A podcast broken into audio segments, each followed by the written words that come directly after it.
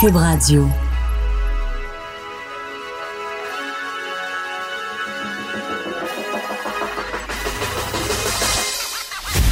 Jonathan Trudeau. Joe, Trudeau et Maude Boutet.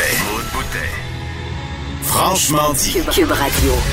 Bon mercredi, aujourd'hui on est le 27 novembre 2019. Bienvenue à Cube Radio, bienvenue dans Franchement dit, mon nom est Jonathan Trudeau, très heureux de retrouver la très en forme, ou peut-être pas La- tant, Maude Boutet? Salut Maude! La correcte en forme, là, la, la, la rescapée, la... Oh, euh, mais ça fait pas si mal. non, c'est ça. Non, c'est pas ça. Cette partie-là, c'est rendu correct depuis lundi après-midi. J'ai retrouvé ma voix. Euh, mais là, c'est la toux, le nez, tout ce qui vient avec. Tu sais, une bonne petite laryngite, là, tout le temps, ben, ben le fun. Oh! Hey, mais tu sais pas ce que le médecin m'a donné, toi, il m'a prescrit? Pour ma toux parce que, tu sais, là, j'arrêtais pas de tousser. Fait que c'est sûr que ma voix, ça, ça allait pas s'améliorer, là. C'était, ça aidait pas pantoute. Il m'a prescrit du sirop de codéine, toi. Ouais, ça dort, ça. Hein? Un bon opioïde, euh, c'est. euh, je suis mêlée en matin. Je, je te jure, là, je suis je suis pas sûre que je vais en reprendre à soir. Même si j'ai pris ça à 9 h hier, j'ai l'impression d'être d'un vap à matin. Là. Je, euh, je te jure. C'est 3 millilitres, là. C'est pas gros, mais on dirait que non, je, je file tout croche. Ah, fait qu'on a une Maude Boutet en mode faculté affaiblie. J'irai pas jusque-là, mais, mais je suis mêlée. Hey, Mêlée, mêlée. Je suis. Mais je suis contente de parler, par exemple. Oh, que je suis contente de parler. Elle est Oui. passée 3-4 jours pour une fille, là. Une fille de même, là, comme moi, là, qui parle à la radio Ton chum s'est rendu compte que ça pouvait être silencieux dans la maison. là. Il s'était pas rendu compte qu'il y avait toujours comme un bruit ambiant. Là. Exactement. Puis quand on écoute Netflix, là, à cette heure, c'était silence, silence. Moi, je pose tout le temps des questions. Je me suis rendu compte que je suis vraiment tannante parce que ça. là, ouais, non, je suis vraiment tannante. Même quand on écoute le hockey, je suis comme, ah, lui, c'est c'est qui? C'est quoi ça? le numéro, là, un tel, là, le numéro 10, là, lui, voyons, il est bien grand. Voyons, lui, qu'est-ce ben, qu'est-ce qu'il vient de faire, là? sa- Puis mon chum, tu sais, il a pas réponse à tout, là. Il est, il est super intelligent, non, puis tout. Mais tu sais, des fois, il est juste comme, mais je le sais pas. Je- Ou il se met des bouchons dans les oreilles aussi, peut-être, des fois. ou peut-être qu'il répond, il répondra plus à un moment donné. Mais euh, hier, il a fallu que j'aille faire le plein de Kleenex, papier de toilette aussi, parce que je suis venue à, à bout de tout ce qu'il y avait dans la maison. Et te dire à quel point j'étais contente de parler à la caissière du Canadian Tire. Ah, te oui. dire à quel point c'était un bonheur de dire que les décorations de Noël, ils étaient belles. Ils étaient Ah, belles chez Canadian Tire. spécial? Ah, ben, elle a, eu l'air de me trouver fine. Je pense qu'il n'y a pas grand monde qui y a jasé durant sa journée, mais euh, pas avoir de voix, ça donne aussi lieu à des situations cocasses. Comme tu sais, quand t'es. Moi, je suis allée chez. Hey, D'ailleurs, j'ai pris rendez-vous sur Rendez-vous Santé Québec. Oui. Puis ça a bien été. Ça a bien été? Oui, il Hey, n'y a, plus- oui. il y a plus de problème. Là? Ça a vraiment bien été. Puis j'ai vu le médecin là, à l'heure, même un petit peu en avance. Bing, bang, schlang, ça a tout bien passé. Euh, puis en partant de chez le médecin, il était comme 10h15 à peu près. Je me suis dit, ah, j'ai pas encore pris de café, puis tout ça, je, je vais aller, euh, je vais un Tim Hortons, je, ah, je me parque dans le fil de- du service à l'auto. Et c'est une fois rendu là que je me suis rendu compte que c'était pas une bonne idée, le service à l'auto. Euh, c'est parce Quand tu parles pas. quand tu parles quasiment pas, euh, c'est non. vraiment c'est pas l'idéal. Tu sais, vanille française, quand il y a quatre syllabes qui manquent dans le mot vanille française, c'est un peu difficile. Je te- je tenais à proprement. Tu sais, vendredi, t'es animé avec Micheline Lanctot. Samedi puis dimanche, t'aurais animé avec personne. Puis euh, lun- lundi, c'était pas mal René Angélil. Il y, a, y y des syllabes, des bouts qui manquaient. C'est comme si j'ai un petit oiseau des fois dans, euh, dans la gorge. Ah, mais en tout cas, ben, Mais là, je- je- je là, là. là, mais j'ai l'impression que si tu criais, mettons, ça, ça pourrait être fragile. C'est fragile, c'est fragile. mais c'est quoi la préserver. codéine? Moi, je trouve ça, c'est très bien. Moi, quand je fais des trachéites avec mes pompes, je suis pas capable d'arrêter de tousser. Ouais. Tu prends ça le soir, là, euh, faut pas que tu aies pris d'alcool. là. Non, non, non, non. Tu prends puis pas d'alcool après en avoir pris, en tout cas. Non, non, la Euh, pharmacienne, écoute- quand elle m'a vu revenir avec cette prescription-là, elle dit Ah, ouais, hein, OK, médecin, médecin, il a pas niaisé. Puis lundi, là, j'ai dormi, mon gars, là. J'ai pas de sirop à codéine, en fait, tu peux l'avoir sans prescription. hein. Il n'est pas en vente libre, il est en arrière du, du comptoir. Mais si tu parles à ton pharmacien et, et- et que tu lui exposes ton problème et qu'il voit que clairement, et, je sais pas si c'est la même concentration que toi t'as, mais ce- celui qui a comme en vente en arrière du comptoir sans prescription, tu as une certaine quantité de codéine, puis c'est qu'à un moment donné, ça va, tu sais, quand tu es capable de dormir parce que tu tosses trop, ça va venir t'apaiser un peu, même si de façon générale, les, les, les sirops contre la toux que vous avez sa, sa tablette, là, en vente libre, ça vaut pas de la chenoute, une cuillère de miel fait, fait autant la job. Ça, c'est de bonne plus en petite plus, eau euh, chaude au miel, là. Ça, c'était. OK, ben écoute, content de te, de te revoir parmi nous. Hey, il y a aussi. euh, une entrevue qu'on a faite à la fin de la semaine dernière qui a fait jaser. En fait, Une entrevue qui s'est même ramassée euh, en première question de la période Ben de oui, questions toi. hier à l'Assemblée nationale, le chef de l'opposition, Pierre Arcan, euh, qui, a, qui nous a cité, qui a cité notre show. On va l'écouter. Nous en sommes maintenant à la période de questions et de réponses orales et je cède la parole au chef de l'opposition officielle. Merci, Monsieur le Président. Jeudi dernier, ma formation politique euh, s'est adressée au gouvernement dans un esprit d'ouverture et de compassion. Nous avons demandé une seconde fois par une motion la tenue de deux jours d'audition dans le but d'entendre une quinzaine d'experts afin de nous éclairer sur les services offerts aux personnes autistes ayant atteint la majorité. Malheureusement, le premier ministre, bien qu'il se soit dit sensible à cette cause, nous a dit que l'agenda parlementaire était trop chargé pour permettre la tenue d'une telle commission. Monsieur le Président, j'invite le premier ministre à écouter l'entrevue de ma collègue députée de Westmount-Saint-Louis avec Jonathan Trudeau vendredi dernier. Le problème est réel et une solution doit être trouvée. Comme M. Trudeau le disait, entendre le premier ministre faire de la partisanerie sur un sujet pareil et de le voir se réfugier derrière l'agenda des commissions parlementaires, c'est gênant. Il était poli, M. Arcan, mais j'avais rajouté honteux aussi après. Ben, non seulement il a parlé de l'entrevue, mais en plus, il y a une petite citation. On a été cité, on a été cité, puis je le, je, le, je, le, je le fais jouer pas juste pour euh, souffler dans notre trompette, euh, parce que quoi, quoi que c'est le fun que, que Cum Radio soit cité à l'Assemblée nationale en première question par le chef de l'opposition, mais parce que je, je me suis engagé auprès de Mme Macaron, Jennifer Macaron, la députée, la députée de Westmount-Saint-Louis. Euh, je lui ai dit, euh, chaque fois qu'on aura l'occasion d'en parler, puis surtout tant que ce sera pas réglé cette histoire-là, moi je vais me faire, euh, je vais me faire un devoir d'en, parler là. Tu sais, les libéraux sont revenus à la charge. Oui, ont parlé de l'entrevue, tout ça, mais essentiellement, le but c'était pas de parler de Cube Radio là. Tu sais, c'était de revenir à la charge puis dire au Premier ministre du Québec, vendredi dernier, vous, euh, j'allais dire, ouais. Ouais, vous êtes couvert de ridicule un peu. J'ai envie, j'ai envie de le dire comme ça. Euh, en refusant cette demande-là d'une députée qui est euh, personnellement, émotivement impliquée dans cette cause-là, à des, euh, pour des, des motifs très, très, très partisans. Et d'ailleurs, on aura noté au passage que le leader du euh, le leader en chambre du PLQ a pas aidé à la cause, hein, parce que Marc Tanguay, en affrontant le président de l'Assemblée nationale, a fait en sorte que le monde parlait juste de la chicane avec le président de l'Assemblée, Ouais. alors que ce qu'on devait parler, puis c'est pour ça qu'on a parlé à Mme Macaron vendredi, c'était du fait que le gouvernement refusait de faire deux jours, deux jours de commission parlementaire pour parler de la situation des autistes qui arrivent à l'âge adulte et du manque de ressources. Hier, François Legault a eu l'occasion de se reprendre à une reprise, à deux reprises, à trois reprises, quatre reprises, une question principale avec deux ou trois complémentaires que le chef de l'opposition a en ouverture de période de questions. Le mieux que le Parti libéral a pu tirer de la bouche du euh, premier ministre du Québec, c'est à peu près ceci. Projet de loi 17 sur les taxis, 127 heures en commission. Projet de loi 21 sur la laïcité, 73 heures. Réforme d'Investissement Québec, 62 heures. Tarif d'électricité, 98 heures. On a adopté deux articles, Monsieur le Président. Réforme du CSPQ, 35 heures. Monsieur le Président, les Québécois ont compris que les partis- le Parti libéral veut juste retarder les travaux. Monsieur le Président, si le Parti libéral passait pas autant En d'heures terminant. à répéter la même chose, on pourrait accepter d'autres projets.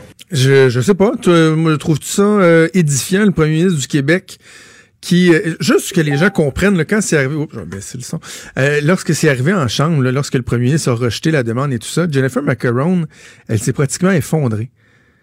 Et, et en, en larmes, j'en parlais avec plusieurs euh, membres du caucus libéral lors euh, du conseil général à Sherbrooke en fin de semaine. puis J'en ai reparlé euh, en personne avec Mme Macaron. Elle était vraiment blessée.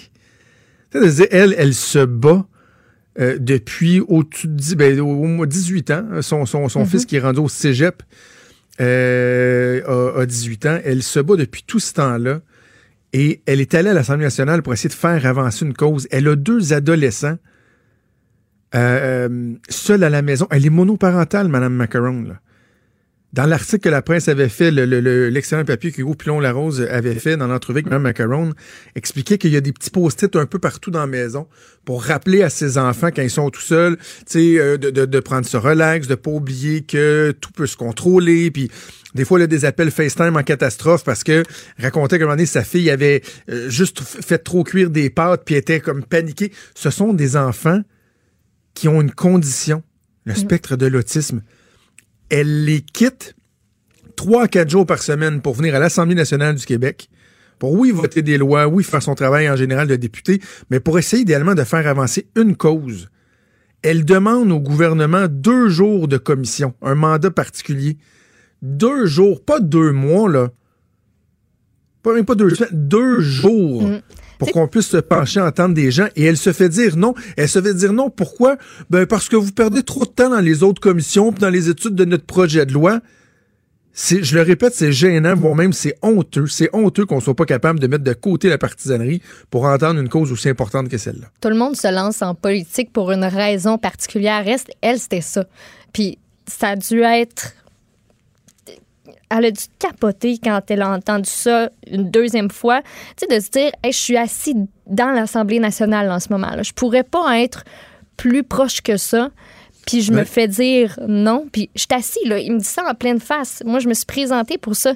Elle, elle doit se dire dans sa tête, ben là, je suis censée, je suis censée faire quoi? Je suis censée me diriger où, moi, si je veux porter cette cause-là? Parce que ça a l'air qu'à l'Assemblée nationale, c'est c'est la sourde oreille. Fait que si on me dit que le, le politique est pas capable de s'en charger puis que c'est pas là que les choses vont changer, ben comment je fais d'abord? C'est qui, Ah, qui m'appuie?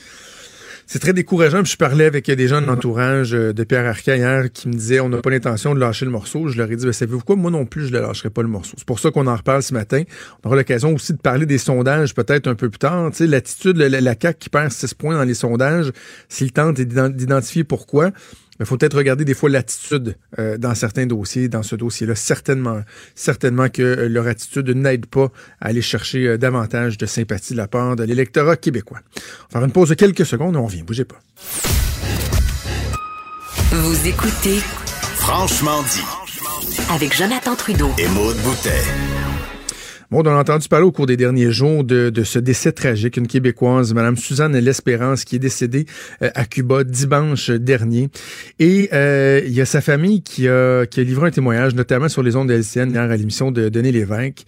Et c'est fort troublant. C'est fort troublant ce qui s'est passé. Et, et avant qu'on ait rejoint notre invité, je veux dire que j'ai toujours une certaine réticence à rentrer dans l'intimité des gens qui vivent euh, un drame. Souvent, je trouve que c'est très personnel. Ouais. Ça leur appartient. Euh, et et, et je, je veux toujours éviter de tomber dans une espèce de, de voyeurisme malsain, mais en même temps, dans ce cas-ci, je pense que l'histoire, elle, elle doit être racontée, elle mérite d'être racontée parce que il y a une sensibilisation, je pense. Il y a un message aussi qui doit être envoyé aux gens, notamment qui partent euh, en voyage, donc de, de, de, prendre certaines précautions, d'être très, très, très prudent. On va aller rejoindre Madame Josée Desormeaux, qui est la fille de Suzanne Espérance, qui a perdu la vie il y a quelques jours à Cuba. Madame Desormeaux, bonjour. Bonjour à vous. Tout d'abord, euh, je vous offre mes plus sincères sympathies pour euh, la perte de votre mère, puis merci de prendre le temps, malgré euh, la douleur, de prendre le temps de, de, de, de trouver le courage de nous parler aujourd'hui. Merci. Eh, Est-ce que vous pouvez, Madame Desormeaux, peut-être nous, nous résumer euh, la situation? euh, donc, votre mère qui, qui, qui était partie en vacances avec votre beau-père et euh, soudainement, au cours des vacances, surviennent des problèmes de santé? Oui, elle a quitté pour Cuba le 9 novembre dernier. Euh, elle a été euh, hospitalisée le 14 novembre en urgence. Euh, ce qu'on nous disait, c'est qu'elle avait eu un affaissement des poumons, un arrêt euh, euh, respiratoire. euh, et puis nous, on a mon, mon beau-père était là-bas, incapable de nous rejoindre. Ça fonctionnait pas avec les téléphones. Il était désemparé, il voulait pas la laisser toute seule non plus. Mhm. Euh, c'est seulement le, le, le 17 novembre qui, qui a- on y a fini par nous rejoindre.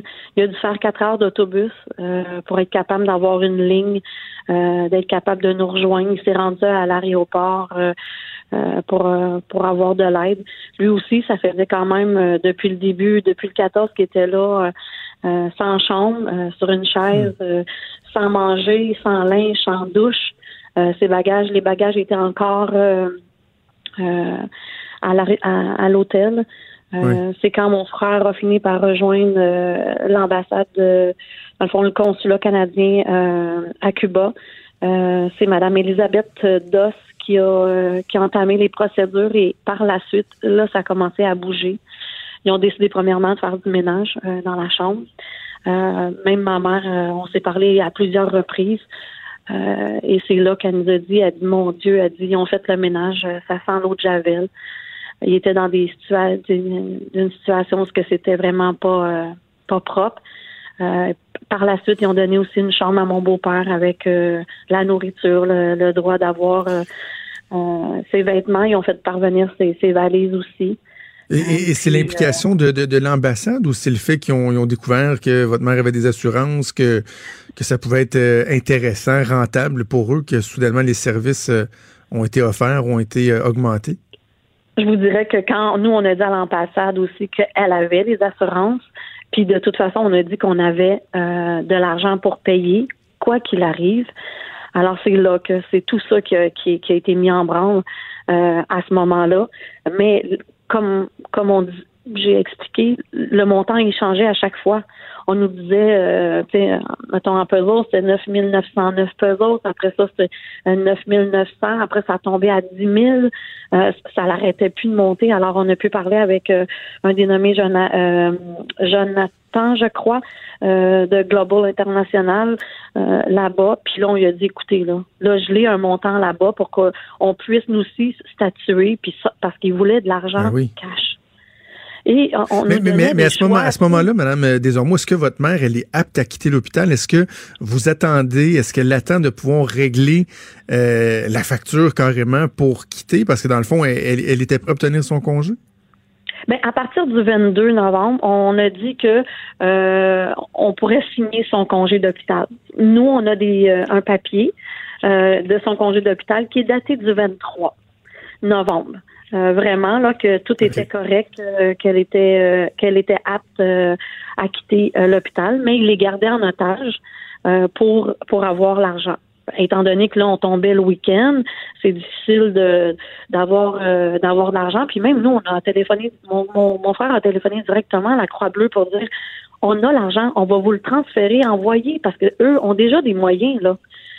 tu sais c'est des assurances. Ben fait que, ils ont déjà des moyens pour payer là-bas, pour avoir des, ils ont des codes entre eux aussi, euh, mais ils n'ont jamais voulu avoir notre argent en disant que c'était pas dans leur euh, façon de faire.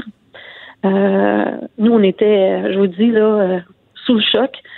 Là, on a essayé de faire, on a fait un, ma mère, elle avait une carte de crédit là-bas, mais c'est Tangerine. Tangerine ne fonctionne pas à Cuba. on avait, elle avait un compte bancaire avec des, de l'argent dedans. Ça fonctionnait pas non plus à Cuba. On a fait augmenter la carte de crédit, euh, la, le Mastercard de la, BMO à 15 000. Merci à BMO qui nous ont aidés assez rapidement hmm. euh, le samedi. Mais ma mère, là, on était capable de, de statuer qu'il y avait des Sunwing a arrangé les vols pour le lundi, 11 heures. Et ma mère, là, je vous dis, là, on y a parlé plein de fois. Le samedi, là, elle disait, je m'en viens, je m'en viens. Elle dit, me juste aller chercher l'argent. Puis elle était tellement stressée, là. Puis elle, pleurait, puis elle hmm. disait, je vais revenir à la maison, j'ai hâte d'être à la maison. Euh, tu sais, on s'ennuie, puis je suis tannée d'être ici. Puis euh, c'était, on parlait même pas là, de, de, de, comment elle filait. Là. Elle voulait sortir de là, euh, mais elle était pas capable d'avoir l'argent. Et dimanche, euh, il y a quelqu'un à l'hôpital qui lui a dit la banque est ouverte. Parce que nous, là, déjà, avec mon frère, les plans étaient prévus que lundi matin, elle se rendait à la banque et elle revenait à l'hôpital pour payer puis avoir la confirmation de pouvoir quitter. Mais tout ça, là, pendant qu'eux avaient euh, une personne qui était dédiée à les suivre partout, là. Ben il y avait un responsable de l'hôpital qui les suivait constamment. Et euh, cette personne-là, euh, le, le dimanche, s'est rentrée avec eux à la banque. Ma mère, elle s'est dit, a dit à, son, à son mari, elle dit, écoute, on va se dépêcher à régler ça, là, comme ça, on va avoir la tête en paix, puis demain, on va être sûr de pas manquer l'avion. Ah oui.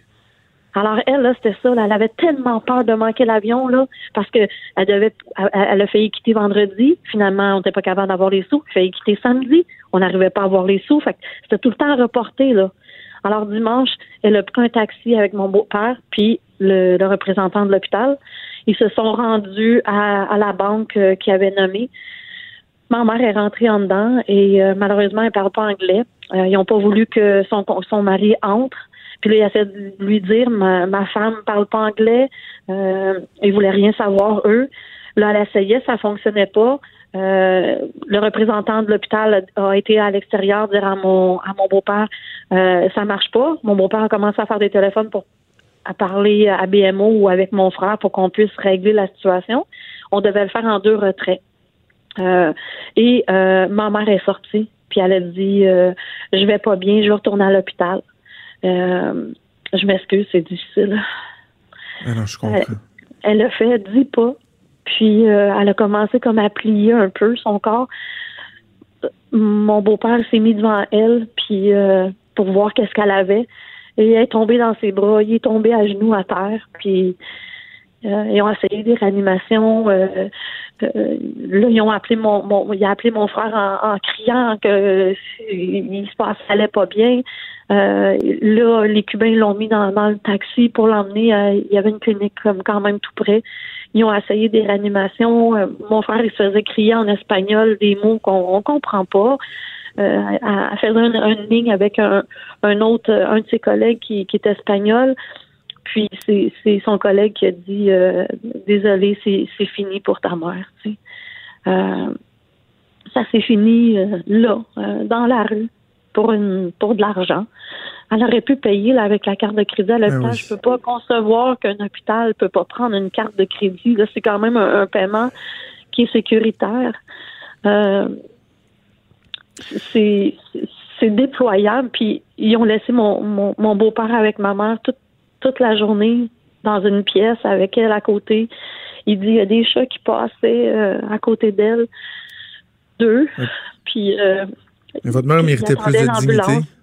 Votre mère méritait plus de dignité que ça, Madame Desormeaux. Ben, tu sais, eux, ils- ben, c'est sûr que nous, écoutez, c'est, je pense que tout le monde, tout être humain ici, on n'a peut-être pas la même, euh, les, les mêmes moyens, les mêmes euh, moyens, que, mettons, ou, ou- ou, euh, comment que ça fonctionne que Cuba, mais sûrement pas comme ça. Et là, mon beau-père, on lui a dit, l'ambulance s'en vient, on va retourner à l'hôpital. Et il dit, il pleurait, il me dit, José, quand, quand c'est arrivé, il dit, c'était un pick-up. Tu sais, même s'il était comme dans une mini civière, elle était dans le fond du- de la boîte de camion, là, pour se rendre là-bas, là. Puis là, il dit, eux, c'est un, c'est un, un corps, c'est un cadavre. Fait qu'il dit, il brasse un peu, puis il dit, moi, là, il dit là, là, il dit, je leur ai dit en anglais, là, ayez un peu de respect pour ma femme. Ah oui. Puis, euh, puis même rendu à l'hôpital, ils ont, ils ont fait des choses, ils ont fait une autopsie euh, immédiatement. Euh, ça fait partie des règles aussi là. euh, on n'a rien dit là-dessus, mais là lui il parlait de de de vouloir l'incinérer. On a dit non non non, tu fais plus rien, on, on va vérifier. Euh, c'est à ce moment-là que j'ai pu rentrer en contact avec, euh, euh, ils appellent ça MAP assurance, euh, MAP assistance. C'est euh, une Madame Mélanie Poirier de Magnus Poirier. C'est il y a une compagnie qui s'occupe dans le fond de de rapatrier les corps euh, de d'autres pays et c'est eux qui, euh, qui allaient s'en occuper. Elle, elle s'en est occupée en disant non, les gens, les, la famille veut le corps, vous faites plus rien. et là, les démarches ont commencé comme tranquillement. C'était difficile, mais je vous dirais qu'encore aujourd'hui, puis ils ont augmenté les prix. Ils ont augmenté, ils lui disaient que Encore. c'est encore 5 600 pesos ça allait de plus parce que ils le gardaient, là, eux, encore en otage. Là, là c'était mon beau-père. Là, nous, on a voulu descendre, euh, moi et mon frère, pour donner une chance à mon beau-père de revenir. Il était complètement épuisé. Ah On oui. s'est dit, nous, on va prendre la relève. Et là, eux avaient juste hâte qu'on revienne parce que là, c'était nous qui allait être en garantie. Puis finalement, on nous a dit, vous n'avez pas besoin de, de, de vous rendre là-bas. Euh, Il y a quelqu'un qui va euh, euh, mettre, il y a une loi que quand une personne décède, l'hôpital ne pouvait plus retenir mon beau-père. OK. Mais tu sais, on n'est pas chez nous. Euh, on, on, on savait pas. Alors, on l'a suivi pas à pas lundi, là, de 8 heures le matin à dire, OK, tu sors dehors, euh, t'embarques dans un taxi, tu m'appelles, on reste en ligne avec toi jusqu'à l'aéroport, rentre à l'aéroport, parle à quelqu'un de Sunwing. Tu sais, on a fait ça, là, jusqu'à temps qu'il arrive à Montréal. Pour s'assurer qu'il soit avec nous. Puis, je vous dirais que ce qui est le plus déplorable, c'est qu'on devait avoir une réponse pendant le week-end dernier euh, des assurances l'assurance euh, voyage, la Croix-Bleue. Euh, Et on nous a dit, même si c'est le week-end, vous allez avoir une, une réponse. Puis aujourd'hui, je m'excuse, je parle mes dates, je crois qu'on est le 27. Oui. Euh, j'ai, on n'a pas, on n'a aucune réponse.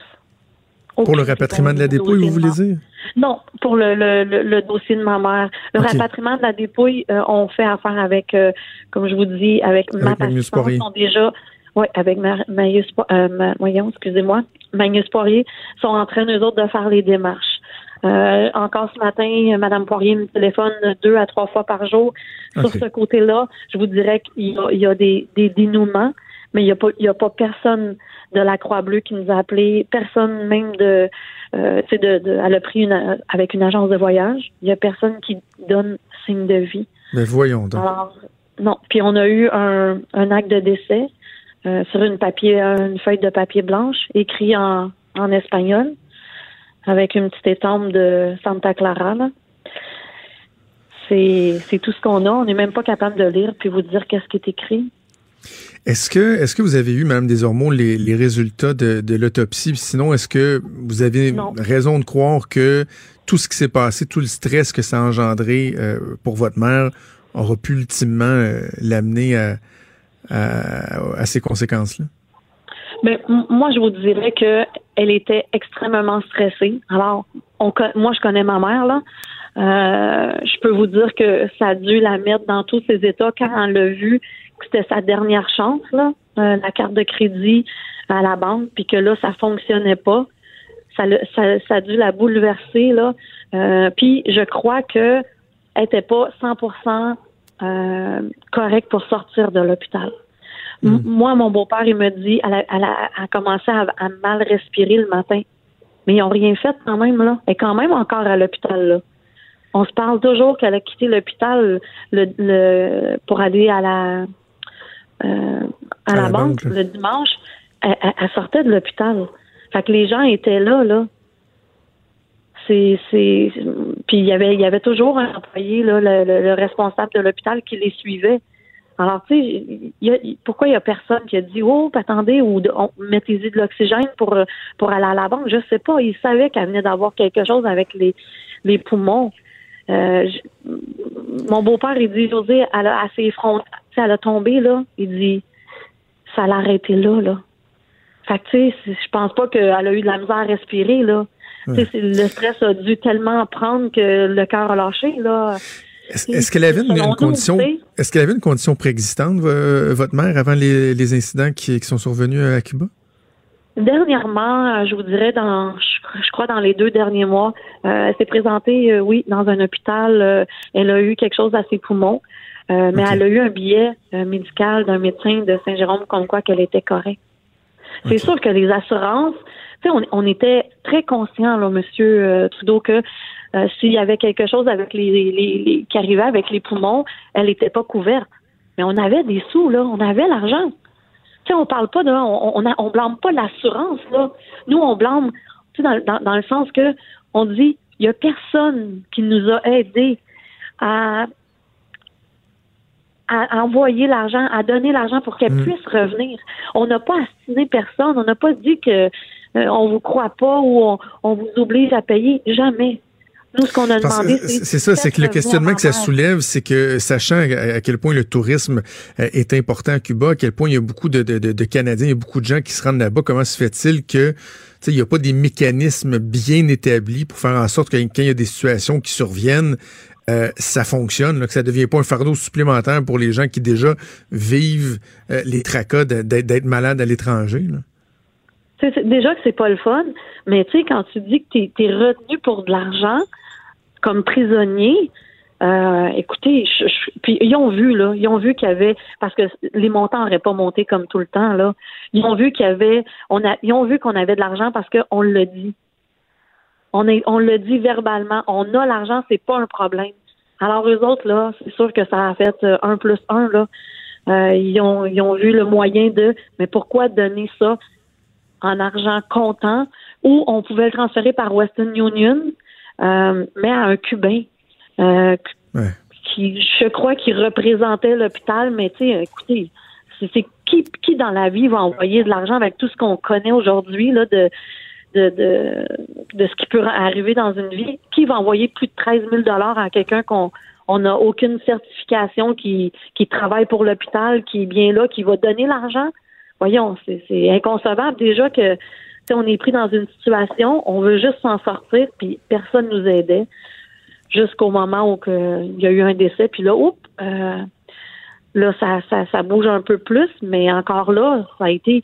Mon frère a été obligé de dire à une dame au consulat canadien de Cuba, je vous le dis, s'il n'est pas dans l'avion pour 11 heures, je vous tiens personnellement responsable, étant donné que là, vous ne pouvez plus me retenir. C'est pour ça qu'on l'a suivi pas à pas. Il est rendu même aux douanes, ça a commencé à pas bien aller. Mon beau-père, il parlait en espagnol, ça, ça, ça levait le ton, les papiers. Euh, allait de, de gauche à droite. Et à un moment donné, ils l'ont laissé passer, mais je vous dis qu'il y a eu peur en Moses. En terminant, Mme Desormeaux, c'est quoi le message que vous envoyez aux, gens qui nous écoutent, qui, qui préparent des, des vacances? Est-ce que vous, vous arrivez jusqu'à dire, ben, vous devriez, vous devriez peut-être éviter certains pays ou est-ce qu'il y a un niveau de préparation supplémentaire ou c'est quoi le message que vous envoyez? Et écoutez, je vous cacherai pas que nous, Cuba, la famille, je pense que c'est fini. Euh, mais c'est malheureux, c'est des choses qui arrivent. Puis, tu sais, il y a des gens, j'ai vu, j'ai lu sur Internet, des gens disaient qu'elle devait pas être assurée, euh, elle était rouge comme une tomate sur sa photo. Écoutez, c'est une photo de l'an dernier. C'est pas une photo de ses dernières vacances. Alors, les, je sais pas quoi dire aux gens parce qu'on était quand même très bien équipés. On avait les assurances, on avait euh, un moyen financier pour euh, l'envoyer. Je crois que ça serait peut-être euh, à monsieur, madame assurance là, de dire de trouver des moyens pour aider les gens quand il arrive des situations comme ça, de pas nous laisser hmm. ou dans dans dans l'inconnu puis en nous disant mais c'est pas dans notre protocole. Écoutez, Mme Desormeaux, on va espérer que votre message va être entendu, notamment les compagnies d'assurance, je pense, comme vous le dites, doivent faire preuve d'un peu plus euh, d'humanisme. Euh, je, je vous souhaite que euh, ça se passe bien pour le, rapatriement de la dépouille de votre mère. J'espère que votre beau-père également pourra bénéficier de tout l'encadrement dont, dont il aura besoin suite à cette aventure-là. Je vous offre encore une fois mes, mes plus sincères sympathies pour la perte de votre mère, puis merci d'avoir trouvé le courage de nous parler aujourd'hui. Des débats, des commentaires, des opinions. Ça, c'est franchement dit. Cube Radio. Ouf, quelle histoire, hein? Euh, eh, l'histoire de Madame hein? Desormeaux, là. Ça, fait réfléchir. Puis, euh, bon, évidemment, des fois, on, ramène un peu ça à nous. On pense à, notre histoire. Moi, ma, ma blonde s'en va au Mexique avec les deux enfants en 20 semaines. Oui, oui, je vais être euh, père, euh, même pas, je, vais être seul à la maison, ce qui veut dire c'est peut-être moi qui vais les vraies vacances. mais, mais, là, je me disais, ils s'en vont au Mexique. Là, au Mexique, ça se passe comment? là? C'est impressionnant parce que, tu sais, Cuba est reconnu pour hein. avoir un bon système de santé, puis... Là, t'arrives là, t'es traité tout croche, t'es un touriste. C'est pas, la première fois qu'un touriste va à l'hôpital. Tu sais, quand t'es pas chez vous, là, puis que tu files pas, déjà à base, c'est pas le fun. Puis quand c'est un problème qui est d'autant plus grave, puis que tu te fais prendre en charge de cette manière-là, c'est hallucinant. C'est toutes des affaires qu'on pense pas nécessairement quand on, quand on part en voyage. Il y a l'excitation de partir, il y a tous les préparatifs, mais quand on voit des histoires comme ça, il y, a, y, a, comme la petite lumière qui s'allume pour dire hey, mais tu t'en vas en voyage, ça va être le fun, ça va être, le, ça va être beau, mais faut que tu penses aussi à ce qui, ah à ce qui pourrait se passer. Tu sais. Alors euh, voilà, on va espérer que, que ça se passe bien pour euh, Madame Desormeaux euh, ainsi que toute sa famille. Juste un petit mot sur, sur les sondages. Je vous ai parlé de la, la CAQ et de son insensibilité aux démarches de la députée libérale Jennifer Macaron qui veut avoir une commission particulière sur la situation des autismes qui arrivent à l'âge adulte et qui manquent de ressources. Je disais, tu sais, bon, la CAQ peut peut-être se poser des questions euh, à savoir pourquoi il diminue dans, dans, les sondages. Ben, il y a peut-être là un début de réponse. C'est intéressant le sondage léger qu'il y a en fin de semaine. On n'a pas eu de sondage de léger sur la politique provinciale depuis le mois de mars 2019. À ce moment-là, la coalition Avenir Québec, qui était à 44% dans les intentions de vote au Québec, c'est immense. Et là, ce qu'on voit, le portrait actuel, c'est une baisse de 6 donc à 38% Et les libéraux qui augmentent de 6% donc passent de 21 à 27. Le Parti québécois qui gagne 4% à 19 et Québec solidaire qui chute de 5% donc passe de 15 à 10 Qu'est-ce qu'on peut retenir de ça?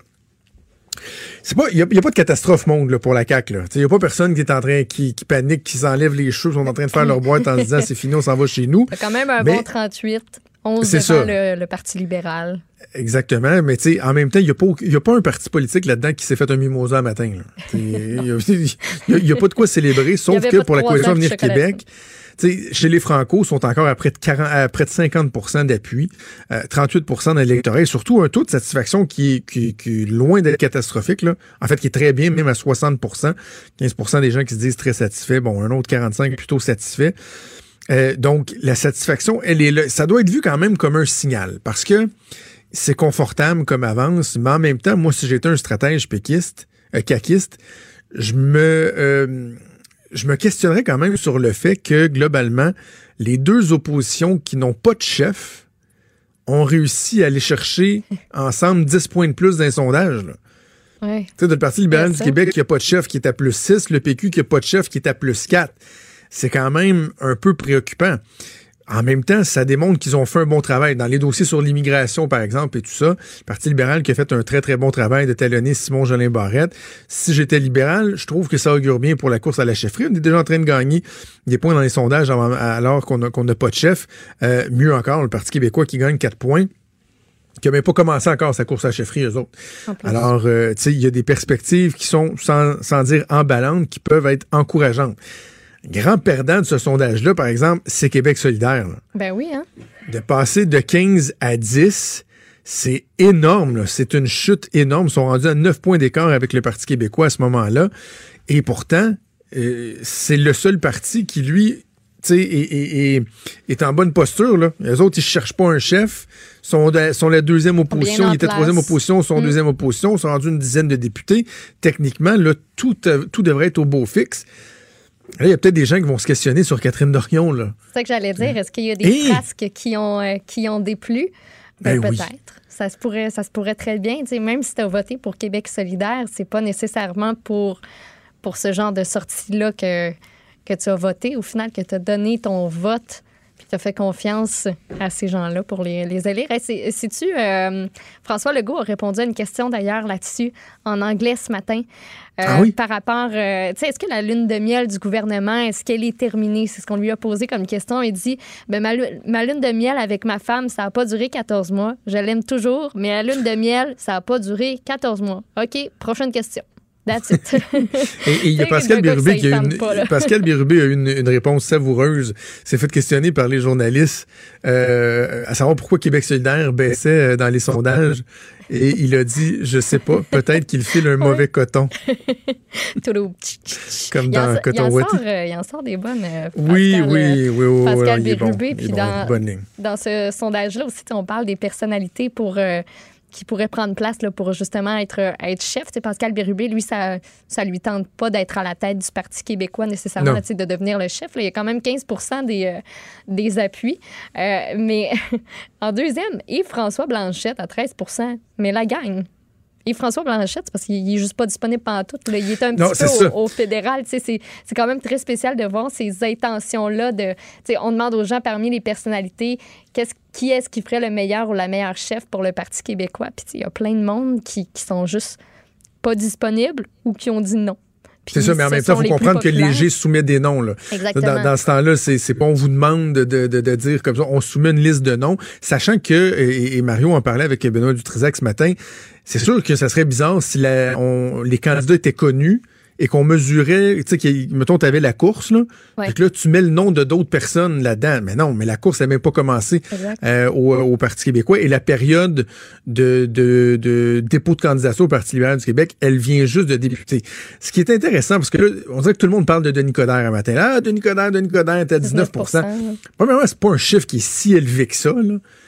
Tu sais, parce que je, je regardais, c'est dans la façon qu'on analyse euh, les chiffres au PQ puis au PLQ, il y a des gens qui disent Hey, Pascal Birubé, c'est beaucoup 15% ben, Denis Coderre à 19% tu sais, c'est beaucoup, mais c'est pas extrêmement beaucoup comme on semble le, le sous-entendre. Comme si, hey, c'est fou, là, de, de- tout le monde veut Denis Coderre. Ouais. Dominique Anglade est à 12% c'est 3% de moins que Pascal Birubé. Bref, euh, sans, euh, s'embourber dans les chiffres, n'oubliez pas juste une chose, c'est que dans le- ce sondage-là, on sonde euh, les intentions chez les sympathisants libéraux et chez les sympathisants du Parti québécois, pas chez les membres. Mm.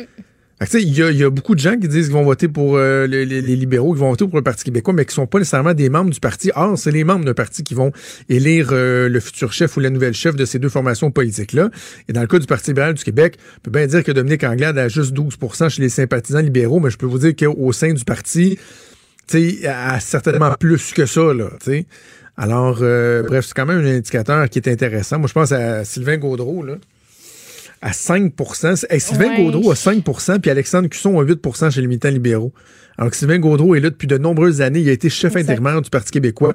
Il est annoncé, il est connu. Mm. Il score moins bien qu'Alexandre Cusson, que personne connaissait chez les sympathisants libéraux, ou presque il y, a, il y a deux semaines après. Donc, bref, voilà, petite diminution dans les intentions de vote pour la CAQ, mais franchement, euh, sans dire que c'est euh, la grande lune de miel comme ce l'était jusqu'à il y a quelques mois. Gouvernement qui est quand même encore confortablement installé. As-tu vu passer la, la petite rumeur, là? Guy? Nantel, qui se Bah, présenterait c'est n'importe quoi, ça. peut-être. Ben écoute, il a pas démenti, rien dit. Il répond Ah oui. pas aux appels, en fait, fait qu'on va le savoir, mais qu'il réponde au téléphone. je- je te reciterai sa relationniste hier qui disait dans la presse il n'a pas encore décidé s'il réfléchissait. Tu sais, quand t'as même pas réfléchi là. au fait que tu pourrais y réfléchir, ça s'était vraiment pas rendu. Hein? Je disais hier à Mathieu que la réponse de sa relationniste aurait été très bonne dans un Vox Pop de Guy Nantel. Il n'a pas décidé vrai. s'il Ah, réfléchissait. j'ai vu passer un bon tweet qui disait euh, ben là, si Guy Nantel est- c'est c'est lui au final, est-ce que le référendum, ça va être rem- remplacé par un Vox Pop? Ça va-tu? Je trouvais Bonne ça question. bon.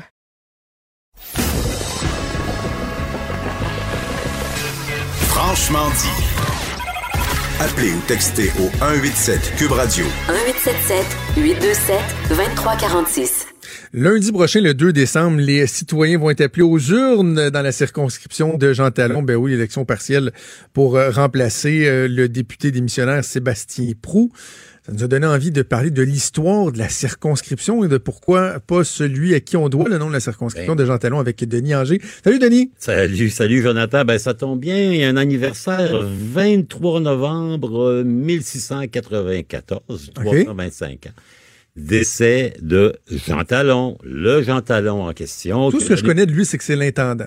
Euh, premier intendant à être venu en Nouvelle-France. Ça avait été le deuxième, mais le premier qui s'appelait Louis Robert avait décidé de pas venir. Donc, euh, Talon... Il avait choqué. Il avait choqué, il avait eu peur des Indiens, faut croire.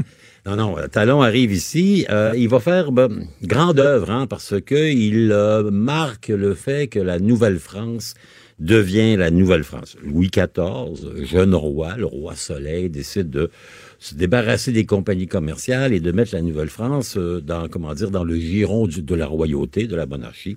Et il envoie ici un intendant, Jean Talon, qui va faire de grandes choses.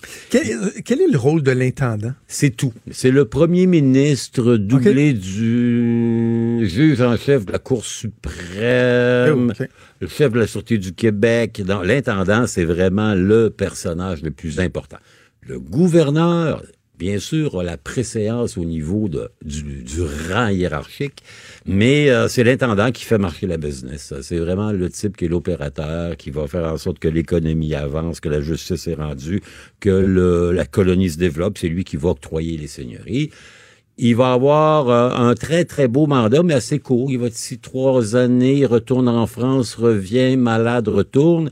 Et la grande œuvre qu'il aura fait va pas mal tomber en ruine après, parce qu'il a tenté de développer ici l'économie. Il va, par exemple, lancer la première brasserie de bière en Nouvelle-France. Ah oui. Ah oui, oui, Jean Talon. Euh, mais évidemment, après un bout de temps, la bière, euh, le gouvernement français dit non, non, non, non, non, non, on veut pas de bière euh, produite là-bas parce que ça va baisser nos ventes de vin français sur le marché de la Nouvelle-France. Ben voyons. Ben oui. À cette époque-là, déjà, ça. il y avait ce souci-là Exactement. de l'exportation de bouteilles de vin. Oui, monsieur. Ben, Fallait pas que les colonies concurrencent les exportations venant de la métropole. Ah. Et ça explique que pendant toute la Nouvelle-France, ben, on n'est pas capable de lancer une brasserie, de faire des filatures. Euh, les forges du Saint-Maurice ont de la misère à faire des clous parce qu'on dit, ouais, mais les clous produits en Nouvelle-France vont concurrencer les clous qu'on vous vend à gros prix depuis la mère patrie. Mais c'est la première fois que j'entends ça. Ouais, c'est ouais, vraiment ouais. impressionnant parce que c'est pas à porte à côté. Là. Non, non, les non. clous, dire, quelqu'un va dire, moi, moi, je, vais, je vais en faire des clous, puis ça va dire, non, non, je connais une place. Exactement. Je, je connais une place. Parce Ce sera pas long, ça va arriver dans Ça, trois mois, là, on, mais. appelle, ah, on appelle ça le mercantilisme ou Ah. le colbertisme, du nom de Colbert, qui était le ministre euh, du développement économique, passons l'expression, de Louis XIV. Donc, Jean Talon, euh, grand intendant, de toute façon, il est partout. On a une station de métro Jean Talon, le marché Jean Ben oui. Talon, le boulevard Jean Talon. Et vous savez quoi? L'immeuble qu'on appelle à Québec le bunker ou le calorifère. Oui. L'endroit où c'est à la fois, c'était à la fois les bureaux du premier Ce ministre. bâtiment hideux. Ouais, qui est pas apprécié, hein, qui ressemble vraiment à, à n'importe quoi. Ben, son nom, en vrai, c'est Jean Talon. Mais j'ai l'impression que les gens osent pas l'appeler Jean Talon de peur à porter ombrage à celui qui fut le premier grand intendant de la Nouvelle-France et qui a donné son nom à la circonscription de Jean Talon, de laquelle, dans une semaine, on pourra dire, bon, ben, au fait, il s'est passé quoi avant hier? Euh, OK. Nom de circonscription à la base, est-ce que normalement il doit y avoir un attachement particulier ou c'est honorifique, on a choisi une circonscription, on lui donne un nom? Ouais. Est-ce qu'il y a un lien en particulier, par On est- exemple, dans ce cas-ci? On essayait, on essaie tranquillement de faire un petit clin d'œil. Bon, Duplessis, par exemple, on a dit, bah, il a développé les mines de fer, on va lui donner une circonscription dans René Lévesque un peu, la Côte-Nord. Mais euh, on essaie à l'occasion, Jean Lesage, par exemple, il est euh, honoré dans ce qui était la circonscription de Limoilou, alors qu'il n'a jamais vraiment mis les pieds dans Limoilou. Euh, Monsieur Lesage était plus un type, euh, d'abord Montmagny, ensuite la Haute-Ville de Québec. D'ailleurs, il a été le député de la circonscription qui précédait Jean Talon. À l'époque, à Québec, dans le cœur, il y a trois comtés, comme on disait à l'époque, des circonscriptions. Il y avait Québec-Centre, hein, vieux Québec à peu près. Il y avait Québec-Est, qui est aujourd'hui un peu le comté de Jean Lesage. Et il y avait Québec-Ouest, qui est devenu en partie Jean Talon. hein. Louis Hébert, par exemple, Louis Hébert n'a jamais mis les pieds dans l'ouest de Québec, mais c'était dans la région. 1966, on fait une refonte, une refonte de la carte électorale et on dit, bon, ben, la population de Québec grandit, on va ajouter une nouvelle circonscription qu'on va appeler Jean Talon. On va prendre une partie de Québec-Ouest, une partie de Québec-Centre et on va tailler là une circonscription qui va porter le nom du premier intendant de la Nouvelle-France. Jusque-là, tout va bien. 1966, l'ancien député de Québec-Centre, qui s'appelait Henri Beaupré, devient député de Jean Talon. Henri Beaupré, libéral quand même, dès 1966, euh, pas laissé un passage inoubliable dans les annales politiques du Québec, mais enfin, il a été député. Ce qui est intéressant, cependant, c'est après. Jean Talon, ça devient un peu, comment dire, le perchoir de tous les candidats libéraux d'envergure Ah oui. qui veulent se faire une place en minimisant les risques liés à l'élection. C'est un stationnement, un château fort. Oui, oui, c'est un stationnement. Il y en a très peu dans la région de Québec. Sur- Montréal, il y en a pas mal. Dans l'ouest de Montréal, il y a des comtés. euh, vous savez, dans Westmount, si vous êtes pas libéral, vous n'avez pas ben, ben des chances d'être élu. Il y a eu un exemple à Westmount, c'était un gars qui s'appelait Robert Holden, qui était allé avec le Parti Égalité, mais ça n'a pas duré longtemps. Donc, Jean Talon va accueillir de, de grands députés qui vont faire des choses assez substantielles. Donc, M. Beaupré va quitter, il va laisser sa place à Raymond Garneau. Raymond Garneau, ministre des Finances de Robert Bourassa, lieutenant politique, on l'oublie, il a tenté de faire carrière avec le Parti libéral du Canada à une certaine époque. Il avait reluqué la direction libérale à Ottawa. Donc, Raymond Garneau, il est là pendant une période. Il est remplacé par Jean-Claude Rivet. Et là, c'est intéressant parce que je disais tantôt, j'en parlais avec Richard Martineau, je reçois Jean-Claude Rivet euh, demain en entrevue. Un J'ai- des gars les plus extraordinaires à placoter Ouais. que je connais. Et là, c'est drôle parce que d'habitude, c'est- toi qui, euh, qui raconte toutes les petites Ouais, ouais. anecdotes, mais je lisais que euh, Raymond Garneau a quitté parce que, notamment lorsque euh, Claude Ryan a remplacé Robert Bourassa, euh, il avait traité avec très peu d'écart Raymond Garneau. Il n'avait pas remercié, il n'avait pas reconnu son travail, ce qui, là, ultimement, l'a amené à quitter. Et pour aller à Ottawa. Exactement. Et là, Jean-Claude Rivet, qui lui était dans l'entourage depuis un bon moment, avait même travaillé pour Jean Lesage, pour Bourassa. Il a été appelé à se présenter. Et il, il se présentait pas contre n'importe qui, là. Se présentait contre Louise Baudouin. Oui, qui était. Ça aurait pu être une lutte quand même. Euh, C'est vrai, c'est vrai, mais euh, souvenir, pour souvenir, euh, Jonathan, jeune journaliste au Soleil, une de mes premières affectations, c'était de couvrir une élection celle de M. Rivet, et j'avais fait du porte-à-porte avec Jean-Claude Rivet, voir un peu, Ah oui. raconter un peu comment ça fonctionnait. Mais vous allez voir, c'est un homme qui a, qui a du bagou, Ben oui. euh, qui a été considéré un peu comme, euh, je vous dirais, l'éminence grise de M. Bourassa. On l'a vu partout. Euh, il était de tous les, les- les- les débats et on l'a revu à Ottawa comme sénateur où il est euh, éventuellement devenu indépendant. C'est quelqu'un qui n'a pas la langue dans sa poche et s'il est de bonne humeur, il va pouvoir vous raconter des aventures de fin de soirée à Québec à l'époque de Monsieur Le Sage, un peu Monsieur Bourassa. Il a très bien connu René Lévesque. Donc, donc il était député, là. Euh, il était un député, euh, comment dire, moins spectaculaire. Il faut dire que c'était l'époque du premier gouvernement de M. Lévesque. Ensuite, vous avez Gilles Rémillard. Gilles Rémillard, qui est non seulement un prof de droit, qui fut euh, la vedette d'un petit film euh, de Léopold tourné ici à Québec, mais qui était aussi le ministre des Affaires intergouvernementales canadiennes à la grande époque de Meach, Charlottetown. Vous savez, on s'en souviendra. Vous êtes trop jeune, mais les gens d'un certain âge comme moi euh, se souviennent de ces interminables débats sur la virgule, le point-virgule, le point d'exclamation, les conditions préliminaires, etc. Monsieur Rémillard, dont on a perdu un peu la trace au fil des années, euh, il est allé, il est allé sur Montréal organiser notamment la conférence de Montréal, qui est une espèce d'événement annuel où on, on discute de l'avenir de la société, a été député du Jean Talon. Ensuite, ben là, on revient à quelqu'un qui est plus local. Margaret Delille, qui avait Ah oui. été la mairesse elle, de la ville de Sillery, parce que Jean Talon, rappelons-le, c'est la circonscription des mieux nantis, d'une certaine manière. Au départ, la circonscription, elle est un peu plus collée sur la Haute-Ville de Québec. Donc, vous avez le quartier Belvédère, le quartier Montcalm, la ville de Sillery. Donc, des gens qui ont des revenus substantiels et qui sont un peu plus conservateurs de nature. Elle va passer à un cheveu de, de perdre le comté. Vous savez que Jean Talon a le mérite d'avoir été un comté qui, depuis sa création, a toujours été un comté qui a voté libéral. Elle a perdu, elle a gagné par 23 voix contre une candidate du Parti québécois en 1994 qui s'appelait Diane Lavallée. 23 voix, ça a été la marge la plus étroite. Ensuite, on disait tantôt que Jean Talon était la piste d'atterrissage Ah pour les recrues de Là, qualité. ça s'est succédé. là. Exactement, un après l'autre, après l'autre. Philippe Couillard, hein, qui avait d'abord été élu dans Mont-Royal et qui a décidé de se rapprocher de Québec, euh, était une année seulement en 2007-2008 avant de se retirer de la vie politique pour une première fois. Ensuite, euh, il avait quitté d'ailleurs, il est allé se présenter dans la région de Roberval. Il a été remplacé par Yves Bolduc, qui lui arrivait de Roberval. Ouais. C'était Avec sa méthode Toyota. Exact. Oui, oui, oui. la- la- les, les comités de J'ai travail. tout géré ça, moi, en politique, époque-là. Je me On a de ça. ça. Ah, ma foi du bon Dieu. Ah oui, oui. Puis la pauvre jeune fille fouillée. ah, enfin, bref. Euh, Bolduc, ben, lui aussi a quitté, mais il a été ministre de la Santé également et il a lui aussi quitté. Il a été remplacé par Sébastien Pro, qui lui était un transfuge, qui arrivait de la- de l'Action démocratique, et lui aussi quitté. Donc, c'est la piste d'atterrissage pour des gens qui ont tendance à redécoller avant la fin du mandat, Ouais. dans le cas des trois derniers euh, députés du Parti libéral du Québec. Là, évidemment, on essaie de faire atterrir encore, un, comment dire, un avion gros porteur.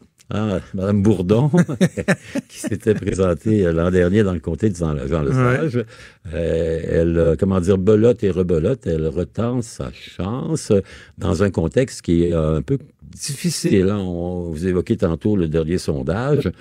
Euh, chez les francophones, c'est encore à 50% pour euh, la Ouais. coalition Avenir Québec, qui présente la même candidate. D'ailleurs, regardez le nom des candidats. Moi, ça me fait sourire à toutes les fois. Si vous voulez être candidat dans l'élection partielle dans Jean Talon cette année, vous avez aucune chance, Jonathan. Moi non plus. Il faut que votre nom de famille commence par la lettre B.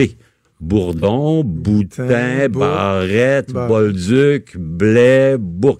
Tous. Et même, je pense, le dernier, là, le mouvement citoyen, c'est M. Blais. C'est tout le temps Ah, des ok. B, des B, des B. Ben, moi, j'ai mes chances. Euh, évidemment, ben, on verra. C'est un Madame euh, Madame Boutin, c'est un c'est un deuxième essai. Hein, euh, elle porte un peu la vague et on va bien voir euh, la semaine prochaine, au, au soir du 2 décembre, On va voir. si la réputation de Jean Talon, euh, euh, comment dire, la tradition va prendre prendre fin. Il faut dire que ça travaille fort dans Jean Talon, je dirais franchement, parce que pour une élection partielle, les votes par anticipation, presque 20% On atteint à peine ça lors d'une élection Ben oui. générale. Donc, euh, on fait sortir le vote. faut dire aussi que la circonscription a changé. Elle s'est déplacée vers l'ouest. Au départ, elle était collée sur l'hôtel du Parlement, elle est allée vers la rue Maguire, et là, elle s'en va de plus en plus vers l'ouest. Elle s'en va quasiment jusqu'à Pointe-Sainte-Foy, et elle englobe l'Université Laval, le cégep de Sainte-Foy, le cégep Saint-Lawrence, le cégep Garneau. Donc, la population est différente. Et on va voir un peu si cette évolution de la, de la substantifique moelle des électeurs de Jean Talon aura des conséquences Ouais. au soir du 2 décembre. Ça va être intéressant parce que Québec solidaire va faire des gains assurément justement avec la clientèle Ben oui. universitaire cégepienne. Euh, les libéraux, faut pas les compter battus. Moi, j'ai passé la fin de semaine au, euh, au, au conseil général là, du Parti libéral. La travaillent fort. machine, elle travaille fort Ouais. et le vote par anticipation qui a été très, très fort chez les 65 ans et plus. Ça, c'est une indication que les libéraux ont réussi à faire sortir leur vote. Donc, à la CAQ, il y a quelques mois, là, on était déjà un peu euh, triomphaliste et là, on est beaucoup plus humble. On n'a pas encore Alors, imprimé les euh, cartes d'affaires. voilà, voilà. Faudra Denis, deux. on va suivre ça, on aura l'occasion de peut-être Ah en oui, reparler. Mercredi, bonne semaine à toi, toujours un plaisir. Merci, bye-bye. Franchement dit. Jonathan Trudeau. Et Maude Boutet. Appelez ou textez au 187 Cube Radio 1877 827 2346. Cube Radio. Cube Radio.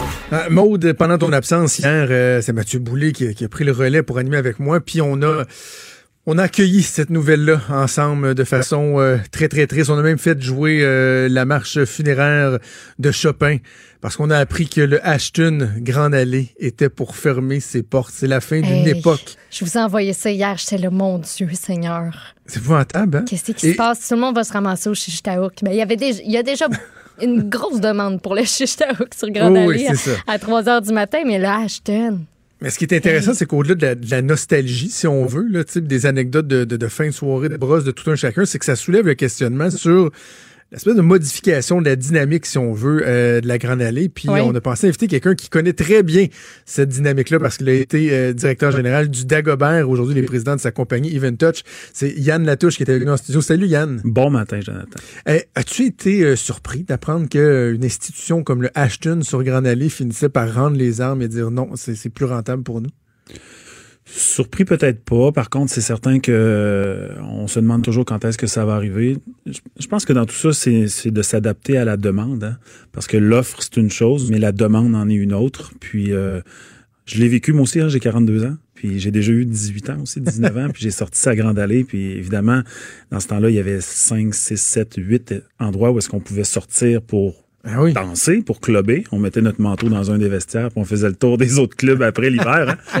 Euh, mais on avait besoin de ces espaces, de, de ces restaurations rapides-là en fin de soirée. On, a- on aimait beaucoup ça. Mais maintenant, la demande, elle est différente. Les gens... euh, on a, je sais pas que t'as t'as quel âge, Jonathan, mais tu sais, on, 38. Bon, 38. Tu vois, on n'est pas très, très... euh, on n'a pas une grande différence tous les deux. Et euh, dans ces années-là, on allait manger à une place, puis on sortait à une autre place. Ah oui. C'était, ça faisait partie un peu d'un, d'un, d'un- d'un pèlerinage hein, qu'on faisait dans la soirée. Mais aujourd'hui, les gens euh, veulent, veulent avoir tout au même endroit, veulent pouvoir prendre un premier verre, s'asseoir par la suite pour être servi, puis éventuellement que la musique devienne un, un- un petit peu plus rythmée, puis de finir la soirée à cet endroit-là. Les mœurs ont changé beaucoup aussi, hein, tout le- l'aspect cocooning. Pourquoi? ça. On a déjà parlé ensemble dans ton ancienne vie aussi, hein, de ce sujet-là. Ouais. Puis c'était tout alentour de qu'est-ce qu'on recherche dans le nightlife? Parce que le- Ashton, on le voit, le vivait du nightlife, clairement. Ah oui. Puis, euh, mais qu'est-ce qu'on qu'est-ce qu'on cherchait dans le passé quand on allait dans le nightlife? On cherchait les nouveautés musicales. Aujourd'hui, on n'a plus besoin d'aller OK. là pour les nouveautés musicales. On voulait rencontrer. On a des applications. Aujourd'hui, il y a autre chose. Mais c'est comme si euh, l'aspect du nightlife, c'était un beau plat qu'on dégustait qui avait beaucoup d'épices, des bonnes épices. Puis avec le temps, les épices ont été diluées. Ils ont, ils ont même été enlevés. Puis quand je parle d'épices, c'est toutes sortes de choses. C'est ce qu'on vient de dire là. C'est c'est l'aspect un peu interdit. Euh, on rentrait dans un nightclub. C'est un peu, j'imagine encore comme ça à certains endroits, mais tu rentres dans un nightclub, des choses que tu vas faire à l'intérieur que tu faisais pas en sortant. Que ce soit danser ses caisses de son, que ce soit devenir un peu trop pompette ou de, de, de cruiser, mais tu le faisais pas nécessairement quand tu te retrouvais dans la rue. C'est vrai. Mais, mais, mais dans tout ça aussi, l'aspect interdit, c'est que dans les dernières années du Dagobert, puis je dis pas que c'est une mauvaise chose, mais dans les cinq, six dernières années, l'escouade de police entrait à l'intérieur du club, se promenait avec des flashlights, demandait des pièces d'identité aux gens, faisait des contrôles. C'était une question de sécurité, mais d'un autre côté, le côté plus négatif pour le tenancier, c'est que ça enlevait la magie. Ça enlevait le côté un peu. Parce que c'est ça, il y, a- il y a un changement de mœurs. Bon, le cocooning, tout ça, comme tu, tu parlais, mais je me dis, est-ce que il y a euh, un aspect restrictif aussi, là, tu sais? Bon, Oui. certains vont dire, euh, ça, ça a-tu commencé quand on a arrêté de pouvoir fumer dans les bars? Euh, le fait que le- de, de plus en plus les gens sont sensibilisés à l'alcool au volant. Les gens, ils veulent pas retourner chez eux. Est-ce que tout ça, à un moment donné, est venu aussi un peu étouffer le modèle? Ça fait partie de. Encore une fois, je suis pas un sociologue, là, mais ça fait partie de. Mais je pense que le vrai, vrai bobo, là, c'est nos téléphones. Tout est là-dedans. Le bobo, il est là. Ouais. Tu peux pas faire une niaiserie sans penser que quelqu'un va te photographier, va te filmer, va mettre ça sur les réseaux sociaux. Euh, encore une fois, on veut d'été. Tu prends ton téléphone dans ta poche, puis t'as un Tinder ou un Go See You euh, où tu peux rencontrer directement par ton téléphone. Tu veux de la musique, tu prends ton téléphone l'aspect de- de- d'accessibilité, mais aussi que il n'y a plus le Twilight Zone quand tu t'en vas dans un nightclub. Alors, Je, je reviens encore dans les débuts des années 90, puis il y en a d'autres qui ont vécu pire que ça avant. Là. Quand je sortais là, j'avais pas peur en sortant que j'avais eu l'air fou justement d'avoir pris une bière de trop. Ouais. Mais aujourd'hui, c'est c'est carrément autre chose. Puis c'est certain que l'aspect restrictif, il était nécessaire. Il y a eu des, des débordements, mais ça l'affecte l'aspect plaisir. Veux, veux pas. Si on oublie la- l'aspect sécurité, c'est le fun de se faire du fun quand tu penses pas au lendemain. C'est rare que ça nous arrive aujourd'hui. On est toujours en train de penser que ça va être quoi la conséquence, ça va être quoi la conséquence. Puis c'est pas pour rien que quand, exemple, les Ontariens venaient à Québec, ou que nous, des fois, on s'en va dans le sud, dans tout inclus, on fait des espèces de niaiseries qu'on fait Mm. pas quand on est chez nous parce qu'on pense moins aux conséquences. Est-ce qu'il y a un aspect aussi, euh, l'importance de la récurrence de la clientèle? Ce que je veux dire par là, c'est que tu prends un bar à Vegas où c'est un roulement de tourisme incroyable. C'est quand même la personne, elle vient une fois dans sa vie, c'est pas grave, il va toujours avoir du monde. Alors que dans une région comme Québec, oui, on a euh, du tourisme, mais ça te prend une certaine récurrence. Puis je me dis, est-ce que la dynamique, elle est pas euh, davantage aux événements ponctuels? Éphémère, festival d'été qui va durer 10 jours. Toi, tu organises des festivals, des activités, le monde. Hey, ça, c'est bon, ça dure 4 jours, on va aller là. Parce que, tu sais, les, les activités sont encore courues à Québec, là. On dirait qu'il y a un bar où les gens vont dire à toi samedi soir, on va aller là, puis on va y retourner. C'est moins dans, dans, dans, dans, dans ce que les gens recherchent comme Ça s'est expérience. déplacé au lieu d'être dans les bars. Pas plus tard que en fin de semaine dernière, j'étais à l'Ophélia samedi soir. Restaurant, c'est à Grande Allée. Puis le restaurant était plein. Puis quand je suis sorti de la de l'Ophélia, j'ai passé par l'atelier parce que ça communique un dans l'autre. C'était bondé de monde aussi à l'atelier, puis la musique était plus forte, puis ça commençait tranquillement à danser. Alors, je pense que la récurrence, l'offre, elle est encore là, puis il y a encore des clients qui sont récurrents dans des établissements. C'est juste qu'ils se sont déplacés de modèle, exactement. Ouais. Puis je me demandais aussi, est-ce qu'il n'y a pas une migration? C'est-à-dire, euh, sortir sur la Grande Allée, on dirait que c'est rendu un peu moins hot. Sais, si je me retourne à Québec, moi, ma gang est à Québec, puis on dit, on sort ce soir, ben on va sortir en Basse-Ville. On va aller sur Saint-Joseph. On va aller manger puis boire au 222. On peut sortir au Tao. Il y a comme plein de places vraiment le fun, puis on dirait que c'est rendu là, la place hot. Est-ce que ça se peut?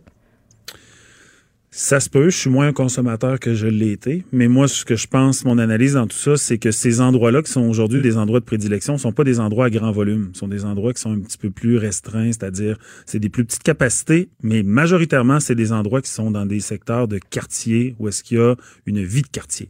Ouais. Où est-ce qu'il y a de la, de la- il y a des gens qui demeurent dans les alentours, qui sont capables de venir, de venir remplir l'espace un peu plus tôt parce qu'ils sont pas loin de chez eux, ils viennent prendre un verre, ils vont manger là, mais parce que justement, le, le genre de fond de salle qu'on appelait dans un bar dans le temps, ben, maintenant, il existe dans les quartiers, que ce soit à Limoilou, à Saint-Roch, Saint-Sauveur, peu importe.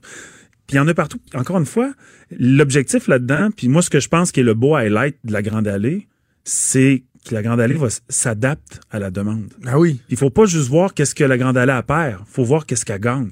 Parce que Fabio, je sais pas qu'est-ce qu'il va ouvrir, mais on connaît Fabio. On Ben, connaît le père avant aussi. C'est ça, c'est l'atelier, c'est Ouais. Donc, c'est le même propriétaire, pour les gens qui sont pas au courant, c'est c'est le même propriétaire qui va reprendre cet édifice-là, qui va euh, prolonger une partie du restaurant Ophélia, puis qui va ouvrir quelque chose d'autre. Exact. À date, ce qui touche, ça réussit pas mal tout le temps. Là. Ouais, puis il y a eu aussi un phénomène au niveau démographique à Québec versus là une quinzaine d'années qui est l'ex. Ça existe-tu, ça, l'excentrisation? Il me semble qu'au Scrabble, ça coûterait cher. ça, ça, ça serait tout un mot. Hein? Bon, l'aspect excentré aujourd'hui, euh, on est capable de se faire du fun, de bien manger, puis de voir du beau monde ailleurs que sur la Grande Allée. Mais on peut en voir encore, sur la Grande Allée. On peut en voir à Le Bourgneuf, on peut en voir à Sainte-Foy, on peut en voir dans le Vieux-Québec, dans le Vieux-Port. Fait qu'il y a ça aussi, l'offre, elle est différente aujourd'hui, puis elle est beaucoup plus grande qu'elle était dans ce Ah temps-là. oui. Puis il y a une autre affaire aussi. Reculons 80, fin 70, 80, début 90. Pourquoi que c'était aussi in d'aller la Grande Allée? C'est parce que si, si, les gens de Québec apprennent demain que, euh, nommons-en un autre ailleurs, le Houston à Le Bourgneuf euh, reçoit euh, l'équipe des Raptors parce qu'ils sont en ville pour un training avec l'Université Laval. Je pense bien que le Houston va être plein. Ils vont vouloir aller voir. Ben, la Grande Allée, c'était ça dans ces années-là. C'était les clubs de hockey, c'était c'était les, les professionnels. C'était La place. Le Colisée de Québec. À chaque fois qu'il y avait un show, ça débarquait chez nous, Dag. Quand Iron Maiden venait au Colisée, c'était certain, puis c'était rien organisé. Là. Il y avait tout le temps deux ou trois qui débarquaient au Dag après, puis qui demandaient à embarquer sa scène, puis qui jouaient là gratuitement pour s'amuser. Ces gens-là le font plus. Ces, ces musiciens-là, ces artistes-là, ces professionnels du sport-là ne le font plus. Pourquoi? Parce qu'ils se font filmer. Ah ouais, ils se c'est font ça, ils sont trop photographier, ils se font harceler.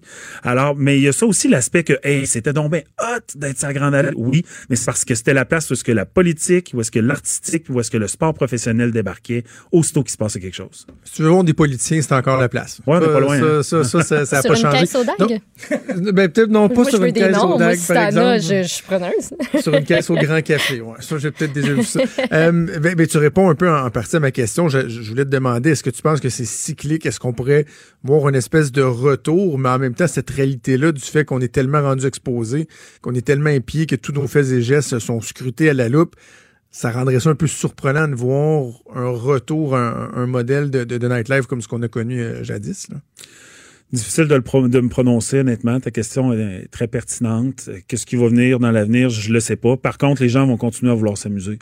Puis je pense que le cycle, où est-ce qu'on s'en va, c'est que dans les dernières années, on a eu beaucoup, beaucoup d'impact sur nos vies par rapport au contrôle, par rapport à la sécurité, la surprotection, puis qui est pas une mauvaise chose en soi, mais qu'à un moment donné, il y a peut-être une limite qui est franchie, qui est, puis ça, c'est très personnel à moi, là. Moi, je suis tanné de me faire dire quoi faire, puis je suis tanné de me faire dire que ça, c'est pas correct, faut que tu fasses ça, puis que si une personne se fait frapper en traversant une rue qui est très, très triste, que là, ils vont tous faire un, un, un moratoire, puis ils vont vouloir mettre 8 ça reste stop, puis une nouvelle lumière. Ouais. Ça me titille, moi, dans ma vie, mais je pense que cet aspect-là, on est rendu à une certaine apogée, où est-ce que tranquillement, on va recommencer un peu à faire confiance aux gens, puis ce qui va probablement amener peut-être un petit peu plus de souplesse. Ouais. Je le souhaite, en tout cas, ça l'aiderait beaucoup. Euh, L'événementiel, ça marche fort. Parle-nous un peu de, de, de ce que tu fais avec euh, Event Touch. C'est un peu ça, je disais, les festivals, ce qui est Ouais. ponctuel, ça fonctionne fort. À, en tout cas, à Qué- à Québec, ça marche. euh, Oui, puis dans, ce qui est du, du déplacement de la clientèle, Festival d'été est le meilleur exemple. Puis, euh, je juge pas que ce qui est avant, là, le Festival d'été, mais des grands festivals d'envergure qui nous en mettent plein la vue, les oreilles, les papilles. On n'avait pas ça il y a 15-20 ans à, ce, à cette envergure-là. Puis ces festivals-là, on, les, on peut aussi les vivre live avec un Facebook Live de ce monde où tu sais, on est capable de les vivre dans notre salon aussi. Fait qu'évidemment, tout, tout ce, pour ta question, oui, l'entreprise va bien. On fait des festivals qui sont très, très courus. Mais ces festivals-là, on met le paquet. On met le paquet, on investit beaucoup. Nous, nous autres, on est dans le culinaire, l'épicurien. On a des festivals de bouffe. On fait venir les plus grands chefs. On s'assure d'avoir une programmation qui est, disons, euh, explosive par rapport au fait qu'il y a déjà plein de bons restaurants dans la ville. Il y a plein de bons chefs. Fait que si on veut se démarquer dans notre festival, faut qu'on lève la barre encore plus haute. Mais quand on lève la barre plus haute comme ça, puis qu'il y en a 7, 8 ou 10 dans l'année des festivals comme ça, ben ça se peut que ça, ça diminue un peu ton expérience quand tu t'en vas t'asseoir dans un restaurant qui fait moins attention à son client. Qu'est-ce que tu as qui s'en vient là, euh, dans tes événements? Je te donne la chance de, de, de, de plugger un peu Bulle et. Whisky, ça, ça s'en Ouais. vient-tu? Ben non seulement ça s'en vient, mais on est tombé en vente il y a une semaine et demie. C'est le fun. Oui, c'est en début février pour l'ouverture du carnaval, 7-8 février. On a vendu 60% de nos billets dans la première semaine. Et tabarouette! J'ai jamais vu ça. C'est ouais, je, les astres se sont alignés. Euh, c'est 2800 personnes qui peuvent accéder, mais c'est pas 2800 billets qui sont en prévente, faut faut savoir, euh, parce qu'on garde des billets évidemment pour nos exposants, nos partenaires, etc. Mais on, on a tout près de 1500 billets déjà vendus, puis il reste deux mois. Et le but étant de savourer des bulles et du whisky. Bulle, whisky et compagnie, C'est ça. c'est un brand, whisky. c'est le côté, c'est sans être kitsch, c'est le côté masculin, féminin, c'est Ah le oui. côté business, loisir, tout ça. Mais en fait, c'est un salon de spiritueux, de cidre, de porto, de, de, de, de vin de glace. Mais on travaille pas le vin dans sa simple appareil ou la bière. C'est vraiment tout le restant, mais dans un mode festif.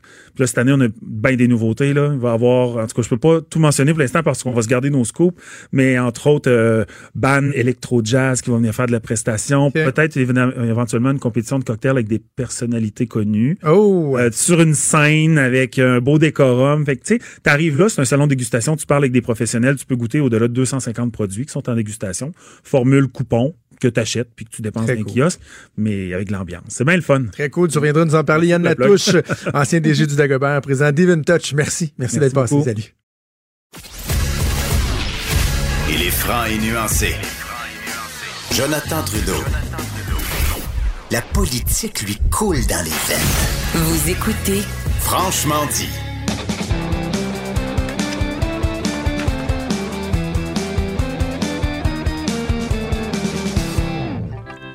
Chronique disque dur avec Stéphane Plante. Salut Stéphane. Salut Jonathan.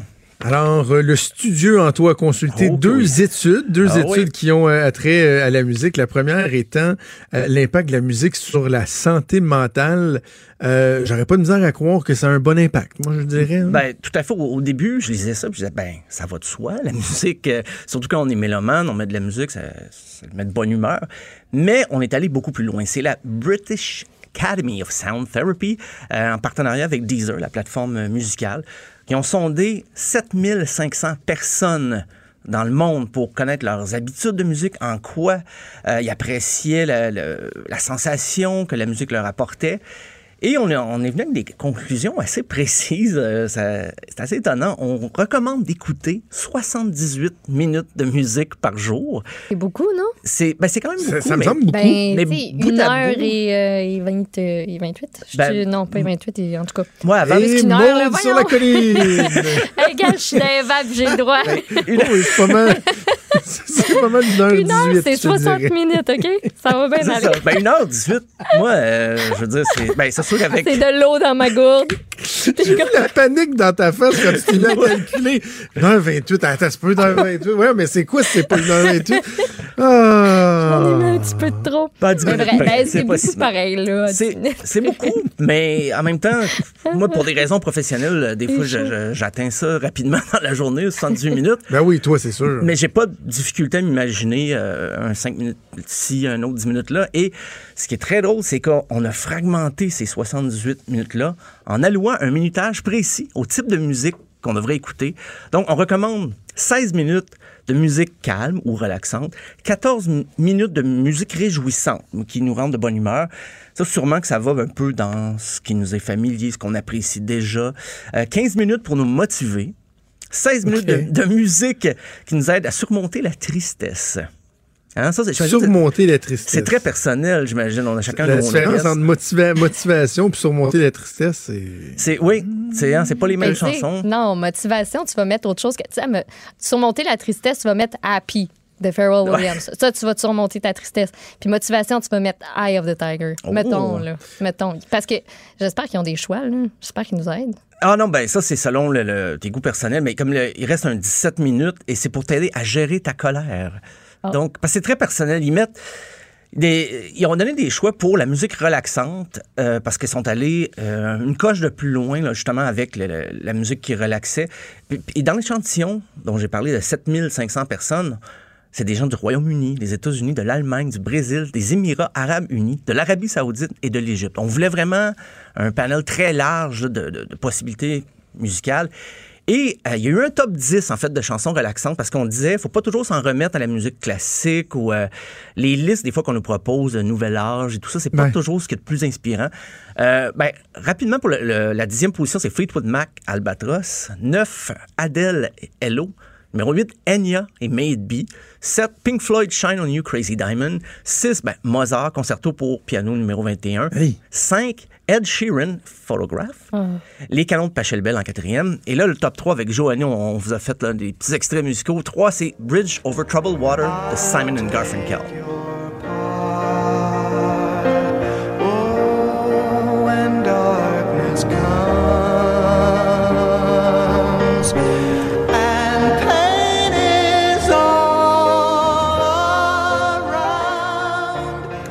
C'est joli. Le numéro 2, je vais le faire deviner. On va l'écouter, puis je vais faire appel à vos connaissances musicales. OK.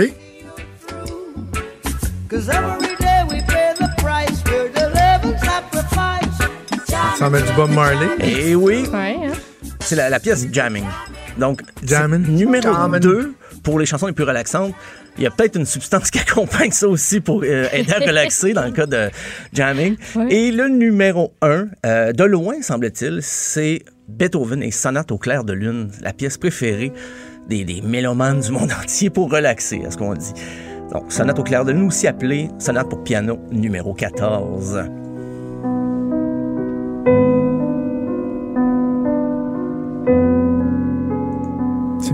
Dormez Je pas. l'avais mis dans la section genre mélancolie, je sais pas. Mais Moi, je m'attendais classique, à- avec des petites chansons avec des flûtes de pan puis des, des petits écoulements d'eau. Tu comme au spa. Ah, mais, ah non, mais c'est de la musique de spa.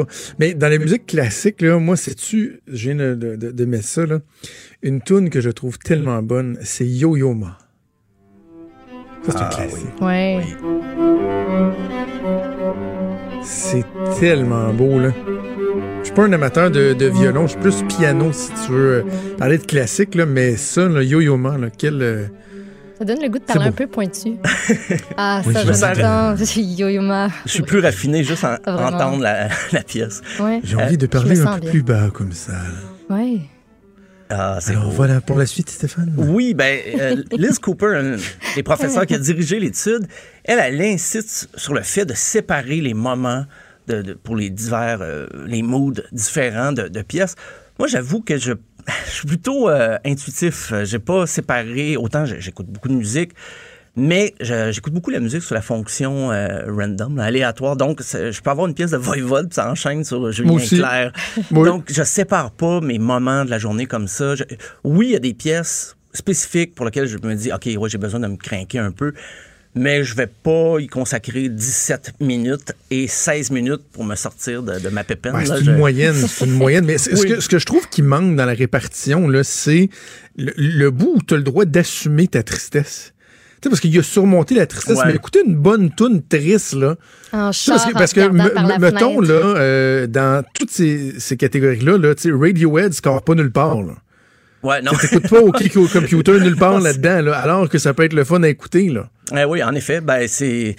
Ça dépend, il y a peut-être des gens qui écoutent ça pour se motiver, mais c'est selon les goûts. Moi, Motivé à commettre l'irréparable. Pas moi. Oh là là, non, j'irai pas jusque-là.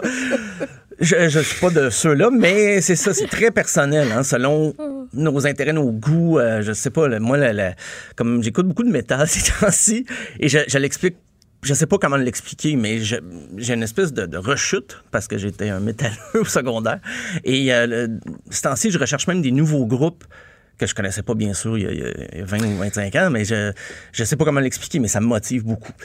Euh, ce qui me motive moins peut-être, c'est la sur-exposition à la musique de Noël. Attends, attends, juste avant que tu parles Oui. de ta deuxième étude, j'ai une proposition euh, pour vous deux. Oh! Demain, on arrive avec nos choix, une toune pour, par catégorie. Une toune Ah, calme, parfait. une bon, toune ça? réjouissante, une toune motivation, bon. une toune surmonter la tristesse et une toune gérer la cotère, la, la cotère, la cotère, la colère. colère. la ta Gérer cotère, la colère. gérer, c'est sûr. Puis euh, on verra comment on fait ça, là, mais de- demain, on, y- on ira avec des extraits où on, on nommera nos choix. Qu'est-ce que vous en pensez? Oui, c'est très bien. C'est que rendez-vous! oui. Le, le- le hamster se fait aller déjà dans ma tête. Ouais. Euh, ben, ma deuxième étude, en fait, c'est un sondage. C'est 1500 Canadiens. C'est un peu plus restreint comme, euh, euh, échantillon, mais c'est euh, la SOCAN, par sa firme en tandem, en collaboration avec Léger, qui ont sondé les gens pour savoir est-ce que la musique de Noël, c'est quoi vos, vos habitudes, est-ce que vous l'appréciez?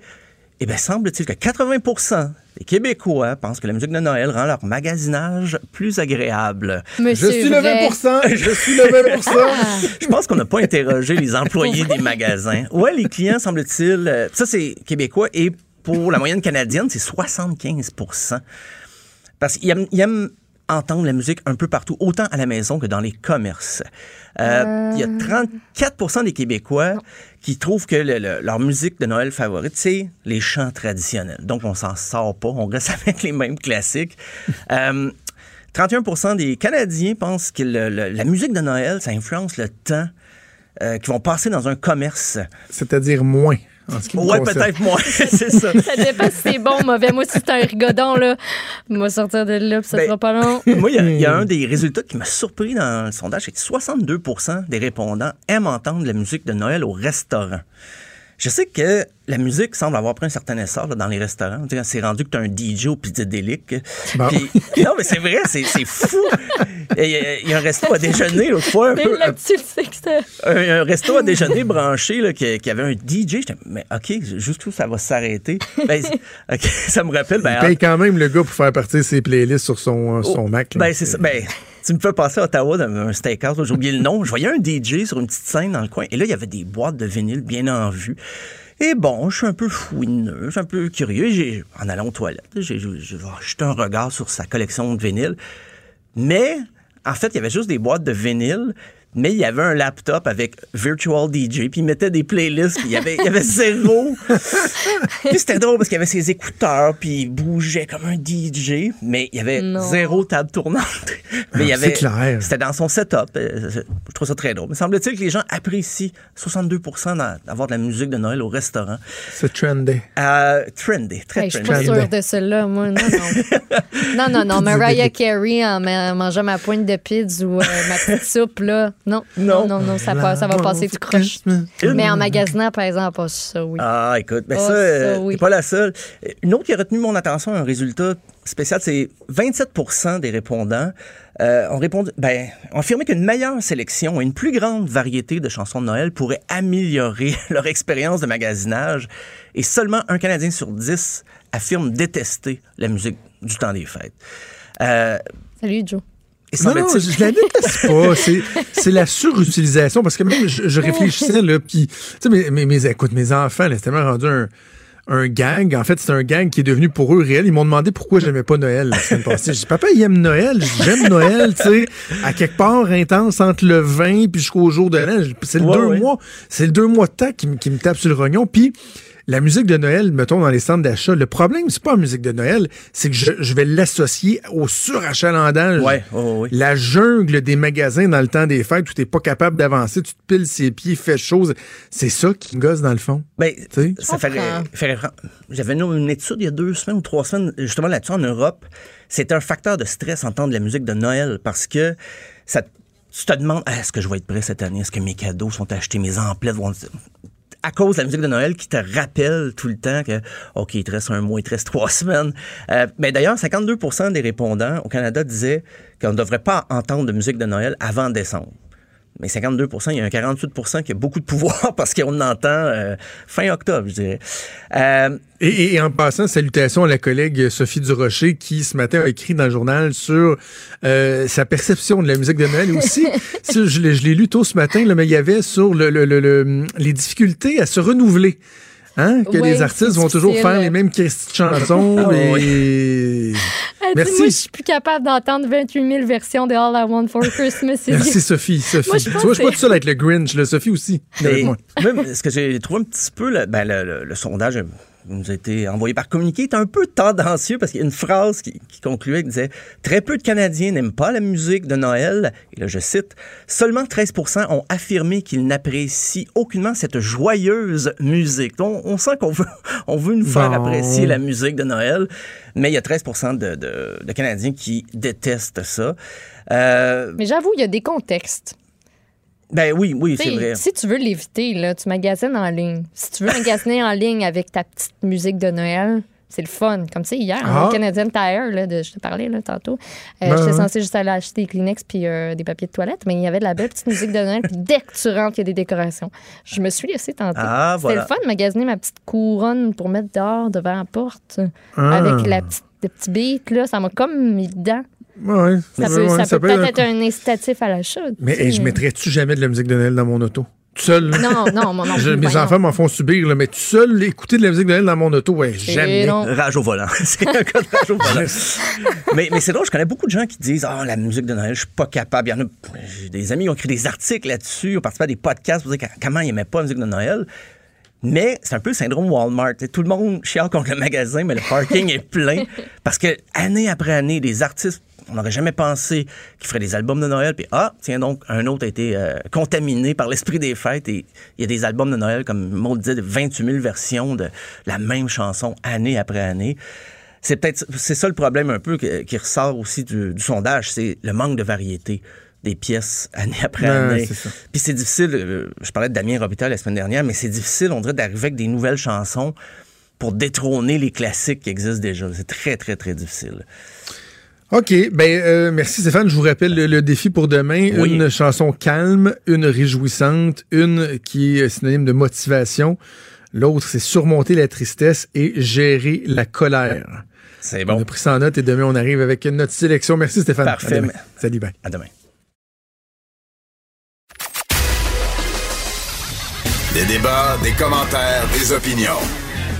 Ça, c'est franchement dit. Cube Radio. Comme à chaque semaine, j'ai le grand plaisir de m'entretenir avec ma collègue Geneviève Petersen, qui est en studio avec Maude à Montréal. Salut Geneviève. Bonjour à vous deux. Est-ce que Maude va survivre, tu penses? Ben là, elle est Oui, en face oui, de ça- moi. Ça va bien. Elle a La, l'air codé- la codéine fait moins fait, là. elle a l'air quand Hey, même bien. reprendrai pas à soir. Pour vrai, ça m'a, ça m'a, ça m'a mêlé, là. Ça m'a. T'as- Complètement droguée.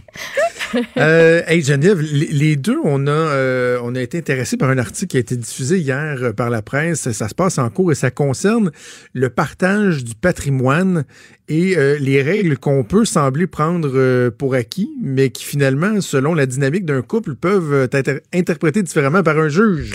Ben oui, et euh, avant de. Je veux résumer euh, cette cause-là parce qu'elle est fort intéressante et pourrait changer la donne si jamais on fait pas appel du jugement qui a été prononcé dans cette affaire-là. Mais je discutais cette semaine ici avec des collègues de travail à la station et il y a une fille ici qui va se marier et je lui demandais tout bonnement est-ce que tu vas te marier en société de biens, en société d'acquet Et elle me répondu j'en ai aucune idée. Elle savait même pas c'était quoi.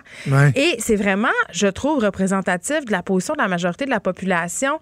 Euh, les gens se marient sans vraiment savoir qu'est-ce qui les attend si jamais leur union se termine. Et on le sait, dans un cas sur deux, ça se termine, un mariage. Hein? Et euh, je, peux, je pourrais en parler longtemps. Mais ce qui est intéressant dans la cause euh, qui a été mise de l'avant hier euh, dans l'article d'Isabelle Dugas de la presse, c'est une histoire où monsieur n'aura pas droit à la moitié de son patrimoine Oui. familial. Et pourquoi, Jonathan et Maude? Parce que... euh, il- trou de cul! non, non, non, non, non, non, non, non. C'est là où je suis pas d'accord. Euh, Monsieur, oui, c'est vrai, a eu des amantes et un amant. On parle de cinq hommes, euh, cinq femmes et d'un homme, pardon. Euh, il a eu une vie assez euh, olé olé. Il, il semblait avoir une double vie, échanger euh, des courriels un peu euh, sexus avec des gens. Et euh, l'affaire euh, dans cette histoire-là, c'est pas la moralité de cet homme-là qui est en cause. Ça a pesé euh, nullement dans la balance, en fait, le fait qu'il ait commis l'adultère, parce qu'on va se le rappeler tous ensemble. Commettre l'adultère, ce n'est pas un crime, OK? Non, c'est Sauf ça. que- C'est plus le fait qu'il était euh, peu impliqué dans, euh, de- dans le volet économique. Ben, dans la, dans gestion du pécule, parce que là, euh, ce que je comprends de l'histoire, et j'en discutais par ailleurs hier avec Maître Sharon Otis à mon émission, c'est que euh, il a dilapidé en quelque sorte le patrimoine familial pour entretenir ce train de vie-là. On parle de voitures sport, on parle de visites au casino, euh, on parle d'un homme aussi qui euh, semblait être un beau parleur parce qu'il réussissait à avoir des postes de haute direction dans des entreprises, mais ne les conservait jamais très longtemps. Et là, le résultat a été le suivant. À la fin de leur union, madame avait 200 000 dans ses REER et monsieur seulement 27 000 et c'est quand même un- une différence qui est considérable. Et on parlait du salaire euh, de cet homme-là qui pouvait aller de 8 000 par année à 170 000. Donc, euh, vraiment, là, euh, il y, y a quand même une certaine disparité. Et ce que je trouvais vraiment intéressant dans cette cause-là, c'est que ça ouvre la porte à un débat qui est plus large, selon moi. Euh, dans quelle mesure on est obligé de contribuer de façon équitable au patrimoine familial? On sait qu'il y a des situations où on prend des décisions de couple, c'est-à-dire, euh, euh, je vais donner un exemple, madame va rester à la maison pour s'occuper des enfants pendant que monsieur va aller travailler. L'inverse peut être aussi vrai. Ça se peut que madame ait un emploi qui paie plus, monsieur gagne moins et plus là pour la famille.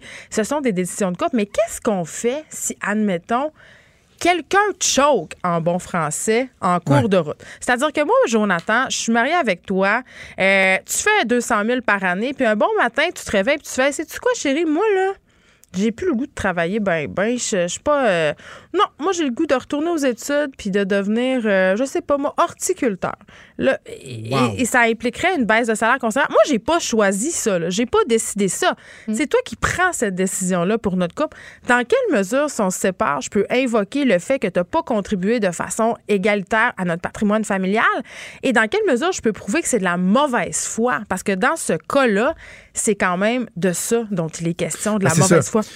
L'aspect de mauvaise foi est, est- est, euh, est très important euh, là-dedans parce qu'en même temps, pour citer le mariage religieux, quand tu te maries, c'est pour le meilleur et pour le pire. Là. Tu sais, je veux dire, t'es pas supposé de dire, moi là, on va prendre une photo de ton euh, de ton état Oui, euh, financier, social au jour 1 du mariage, puis dès que tu déroges de ça, c'est fini, le contrat est brisé. Ben non, tu sais, à un moment donné, c'est normal aussi qu'il qu'il survienne euh, des, des éléments, mais tu sais, comme dans son cas à lui. C'est un modus operandi. c'est pas tant qu'il avait dilapidé, qu'il avait pas contribué Ben, à ça. bâtir le patrimoine familial, tu sais, donc, et, et- et- et fait sciemment, si on veut. Mais tu sais, si tu perds ta job, euh, ça devrait pas être un, un motif pour dire ah ben là la séparation elle, elle sera pas euh, euh, équitable ou quoi que ce soit puis c'est juste normal aussi qu'il y ait des, il y ait des- qu'il y ait des disparités là tu sais tu vas avoir des familles où l'homme ou la femme justement va gagner plus mais s'il est capable de gagner autant d'argent, c'est parce que l'autre en fait davantage à la maison, pa- passe plus de temps à la, à la- à la maison, va sacrifier sur certains aspects de sa vie professionnelle. Donc, tu tu peux pas juste froidement le regarder en disant qui contribue à quoi. là, Ben non, je suis assez d'accord, mais ce que je trouve intéressant là-dedans, c'est l'aspect justement mauvaise foi, entre guillemets, parce que tu l'as dit, ça Ouais. peut arriver euh, une crise existentielle de vie, euh, je suis pas heureuse dans mon métier, je retourne aux études, on prend la décision. C'est sûr que le couple doit écoper, si on veut, de certaines pertes financières, mais il y a des personnes qui, à un moment donné, euh, soit par paresse ou par mauvaise foi, décident de se la couler douce un peu, de se faire vivre, de pas générer, de pas contribuer. Donc, ces personnes-là, au bout du compte, est-ce qu'ils devraient avoir droit à la moitié du patrimoine familial? Moi, je me pose vraiment la question, mais c'est difficile à évaluer la mauvaise ça. foi d'une personne. Je veux dire, combien je connais de monde, moi, qui se sont mariés avec, euh, ben, malheureusement, souvent des gars riches. Je veux pas faire de sexisme, mais c'est quand même ça. Puis, euh, non, mais c'est vrai. Puis, euh, se font faire un enfant, puis après ça, vivotent un peu, font pas grand-chose. euh, tu sais, euh, puis après ça, se séparent, puis exigent la moitié de la patente. Je veux dire, si tu t'es occupé d'un enfant pendant, je sais pas, 5-6 ans, euh, tu t'es pas tant que ça, tu es à l'ouvrage, pas comme si tu t'occupais d'une trolley de 12 non plus. Je veux dire, il y a quand même. Moi, je trouve que ça ouvre la porte à un débat qui est quand même intéressant. Et tu as dit quelque chose que je trouve. quand même assez révélateur. Jonathan, tu as dit quand on se marie, c'est pour le meilleur ou pour le pire? Mais est-ce qu'on y pense vraiment au pire quand on se marie? La réponse, c'est Ouais. non. On l'a vu dans tout le débat sur les conjoints de fait. Les gens n'aiment pas parler euh, de la séparation. C'est sûr. Et un des grands tabous au Québec, c'est lequel? L'argent. En plus. On ne veut pas en parler. Et euh, il y a- Clairement. il y a une étude de l'université Harvard qui a prouvé que les couples qui avaient le plus de chances de succès à long terme, c'était les couples dont la cote de crédit était similaire. Donc, il y a vraiment un rapport euh, quand même assez complexe, mais très, très direct entre l'amour et l'argent. Et le juge, dans cette cause-là, euh, où on n'a pas séparé de façon équitable le patrimoine familial, le dit, le mariage, même si on veut pas l'entendre, ben c'est tout d'abord, puis je le sais, là, quand je dis ça, là, ça fait sauter, jumper les gens. Euh, c'est, un- une alliance économique. C'est ça que c'est. C'est- ben, je suis oui. désolée, là, mais c'est ça que c'est. Et- mais c'est vrai que c'est tabou. Puis tu sais, moi, là, ça fait 16 ans que je suis en couple, je suis super heureux, ça fait 10 ans qu'on est mariés, on s'aime, on est capable de passer au travers tout. Mais parler d'argent, les deux, on aille ça. C'est, Ah, on c'est vrai? ça, c'est pas, c'est pas quelque chose qu'on aime faire, on va, qu'on va repousser, puis euh, tu vois, puis pourtant on est un super de bon couple, super solide, puis l'argent nous mènera pas à, à- à- à nous laisser, mais c'est pas un sujet qu'on aime parler. Mais Bizarre, hein? on dit, là, les conseillers financiers disent qu'un couple devrait euh, ouvrir euh, leur livre comme une fois par année pour faire un bilan. Ah ouais. Personne fait ça. Comme voici Ben ce que moi j'ai fait. Hey, moi, je fais pas Toi, ça. montre-moi ce que, ce que tu as fait. Hey, Il y, a même, puis, euh, euh, y a même un nouveau concept, euh, l'infidélité financière. Cacher des dépenses à son Hey, conjoint. ça, c'est épouvantable, pareil. Non, mais je veux dire, moi, je trouve, à la limite, là, je, je veux bien croire qu'on doit comme partager un peu qu'est-ce qui se passe si on n'arrive pas à en parler. Euh, je pense aussi qu'avant de se lancer dans une relation, de s'engager de façon légale, c'est-à-dire soit par mariage ou soit par contrat de vie commune, parce que ça, c'est une autre affaire qu'on fait pas souvent ici au Québec, les contrats de vie commune. Euh, il faut en jaser, mais de là à devoir comme faire un petit rapport, de là à arriver à une notion d'infidélité financière, de si je m'achète une chemise à 200 je dois t'en parler. Là. moi, il y a un petit, pour vrai, là, il y a un petit bateau, je débarque. je débarque, il faut y qu'un peu. Geneviève, en, une minute, as-tu un testament? Euh, non. Nous autres, ça fait 10 ans qu'on est mariés, qu'on est supposé faire notre, testament, surtout depuis qu'on a des enfants. On n'a toujours pas de testament. Ça te donne une idée à quel point c'est le genre de, de, discussion qui n'est pas le fun à avoir. Tu ne veux pas penser à, ouais, mais qu'est-ce qui arrive si tu meurs? Tu... Mais tu sais, ce qui est drôle, c'est que moi, ma mère, dans sa vie, son métier avant des, euh, de l'assurance vie, OK? Euh, puis les gens, ils ont, vraiment des problèmes à parler de ça. C'est comme si en parler ou faire un testament, ça faisait mourir. Mais c'est pas ça. ton arrêt de mort. C'est comme ça va arriver dans à peu près, à tête, peu, je ma, oh, un an à peu près. C'est comme moi, si ça devenait quelque chose de prévisible, tu sais. oui, mais ça peut éviter des histoires d'horreur à la succession, ben là, parce que la loi, tu veux pas que la loi décide pour toi. Tu veux décider pour la suite des choses. Et surtout avec les nouvelles réalités familiales d'aujourd'hui, les familles recomposées poser les familles monoparentales. Euh, mais je dis que j'ai pas de testament. C'est pas vrai, j'en ai un manuscrit sur un papier parce que un moment donné, je suis partie en avion puis j'étais comme dans un buzz de faire. napkin. Quasiment sur napkin. Mais ça, ça a quand même une valeur. Ça a quand même valeur. Mais oui, je dois faire ça. C'est dans ma, ma to-do list, euh, Jonathan OK, Parfait. Bon, bon, on va faire ça. On va se tenir au courant. Merci, Geneviève. On t'écoute euh, cet après-midi. on t'écoute assurément cet après-midi. Merci, Maude. Prends soin de toi. Prends, prends un petit shot de sirop. Tu vas bien dormir cet après-midi. Merci. Merci, Mathieu, à la recherche à Joanie, à la mise en onde. C'est Sophie qui s'en vient. Je vous donne rendez-vous demain à 10h. Ciao.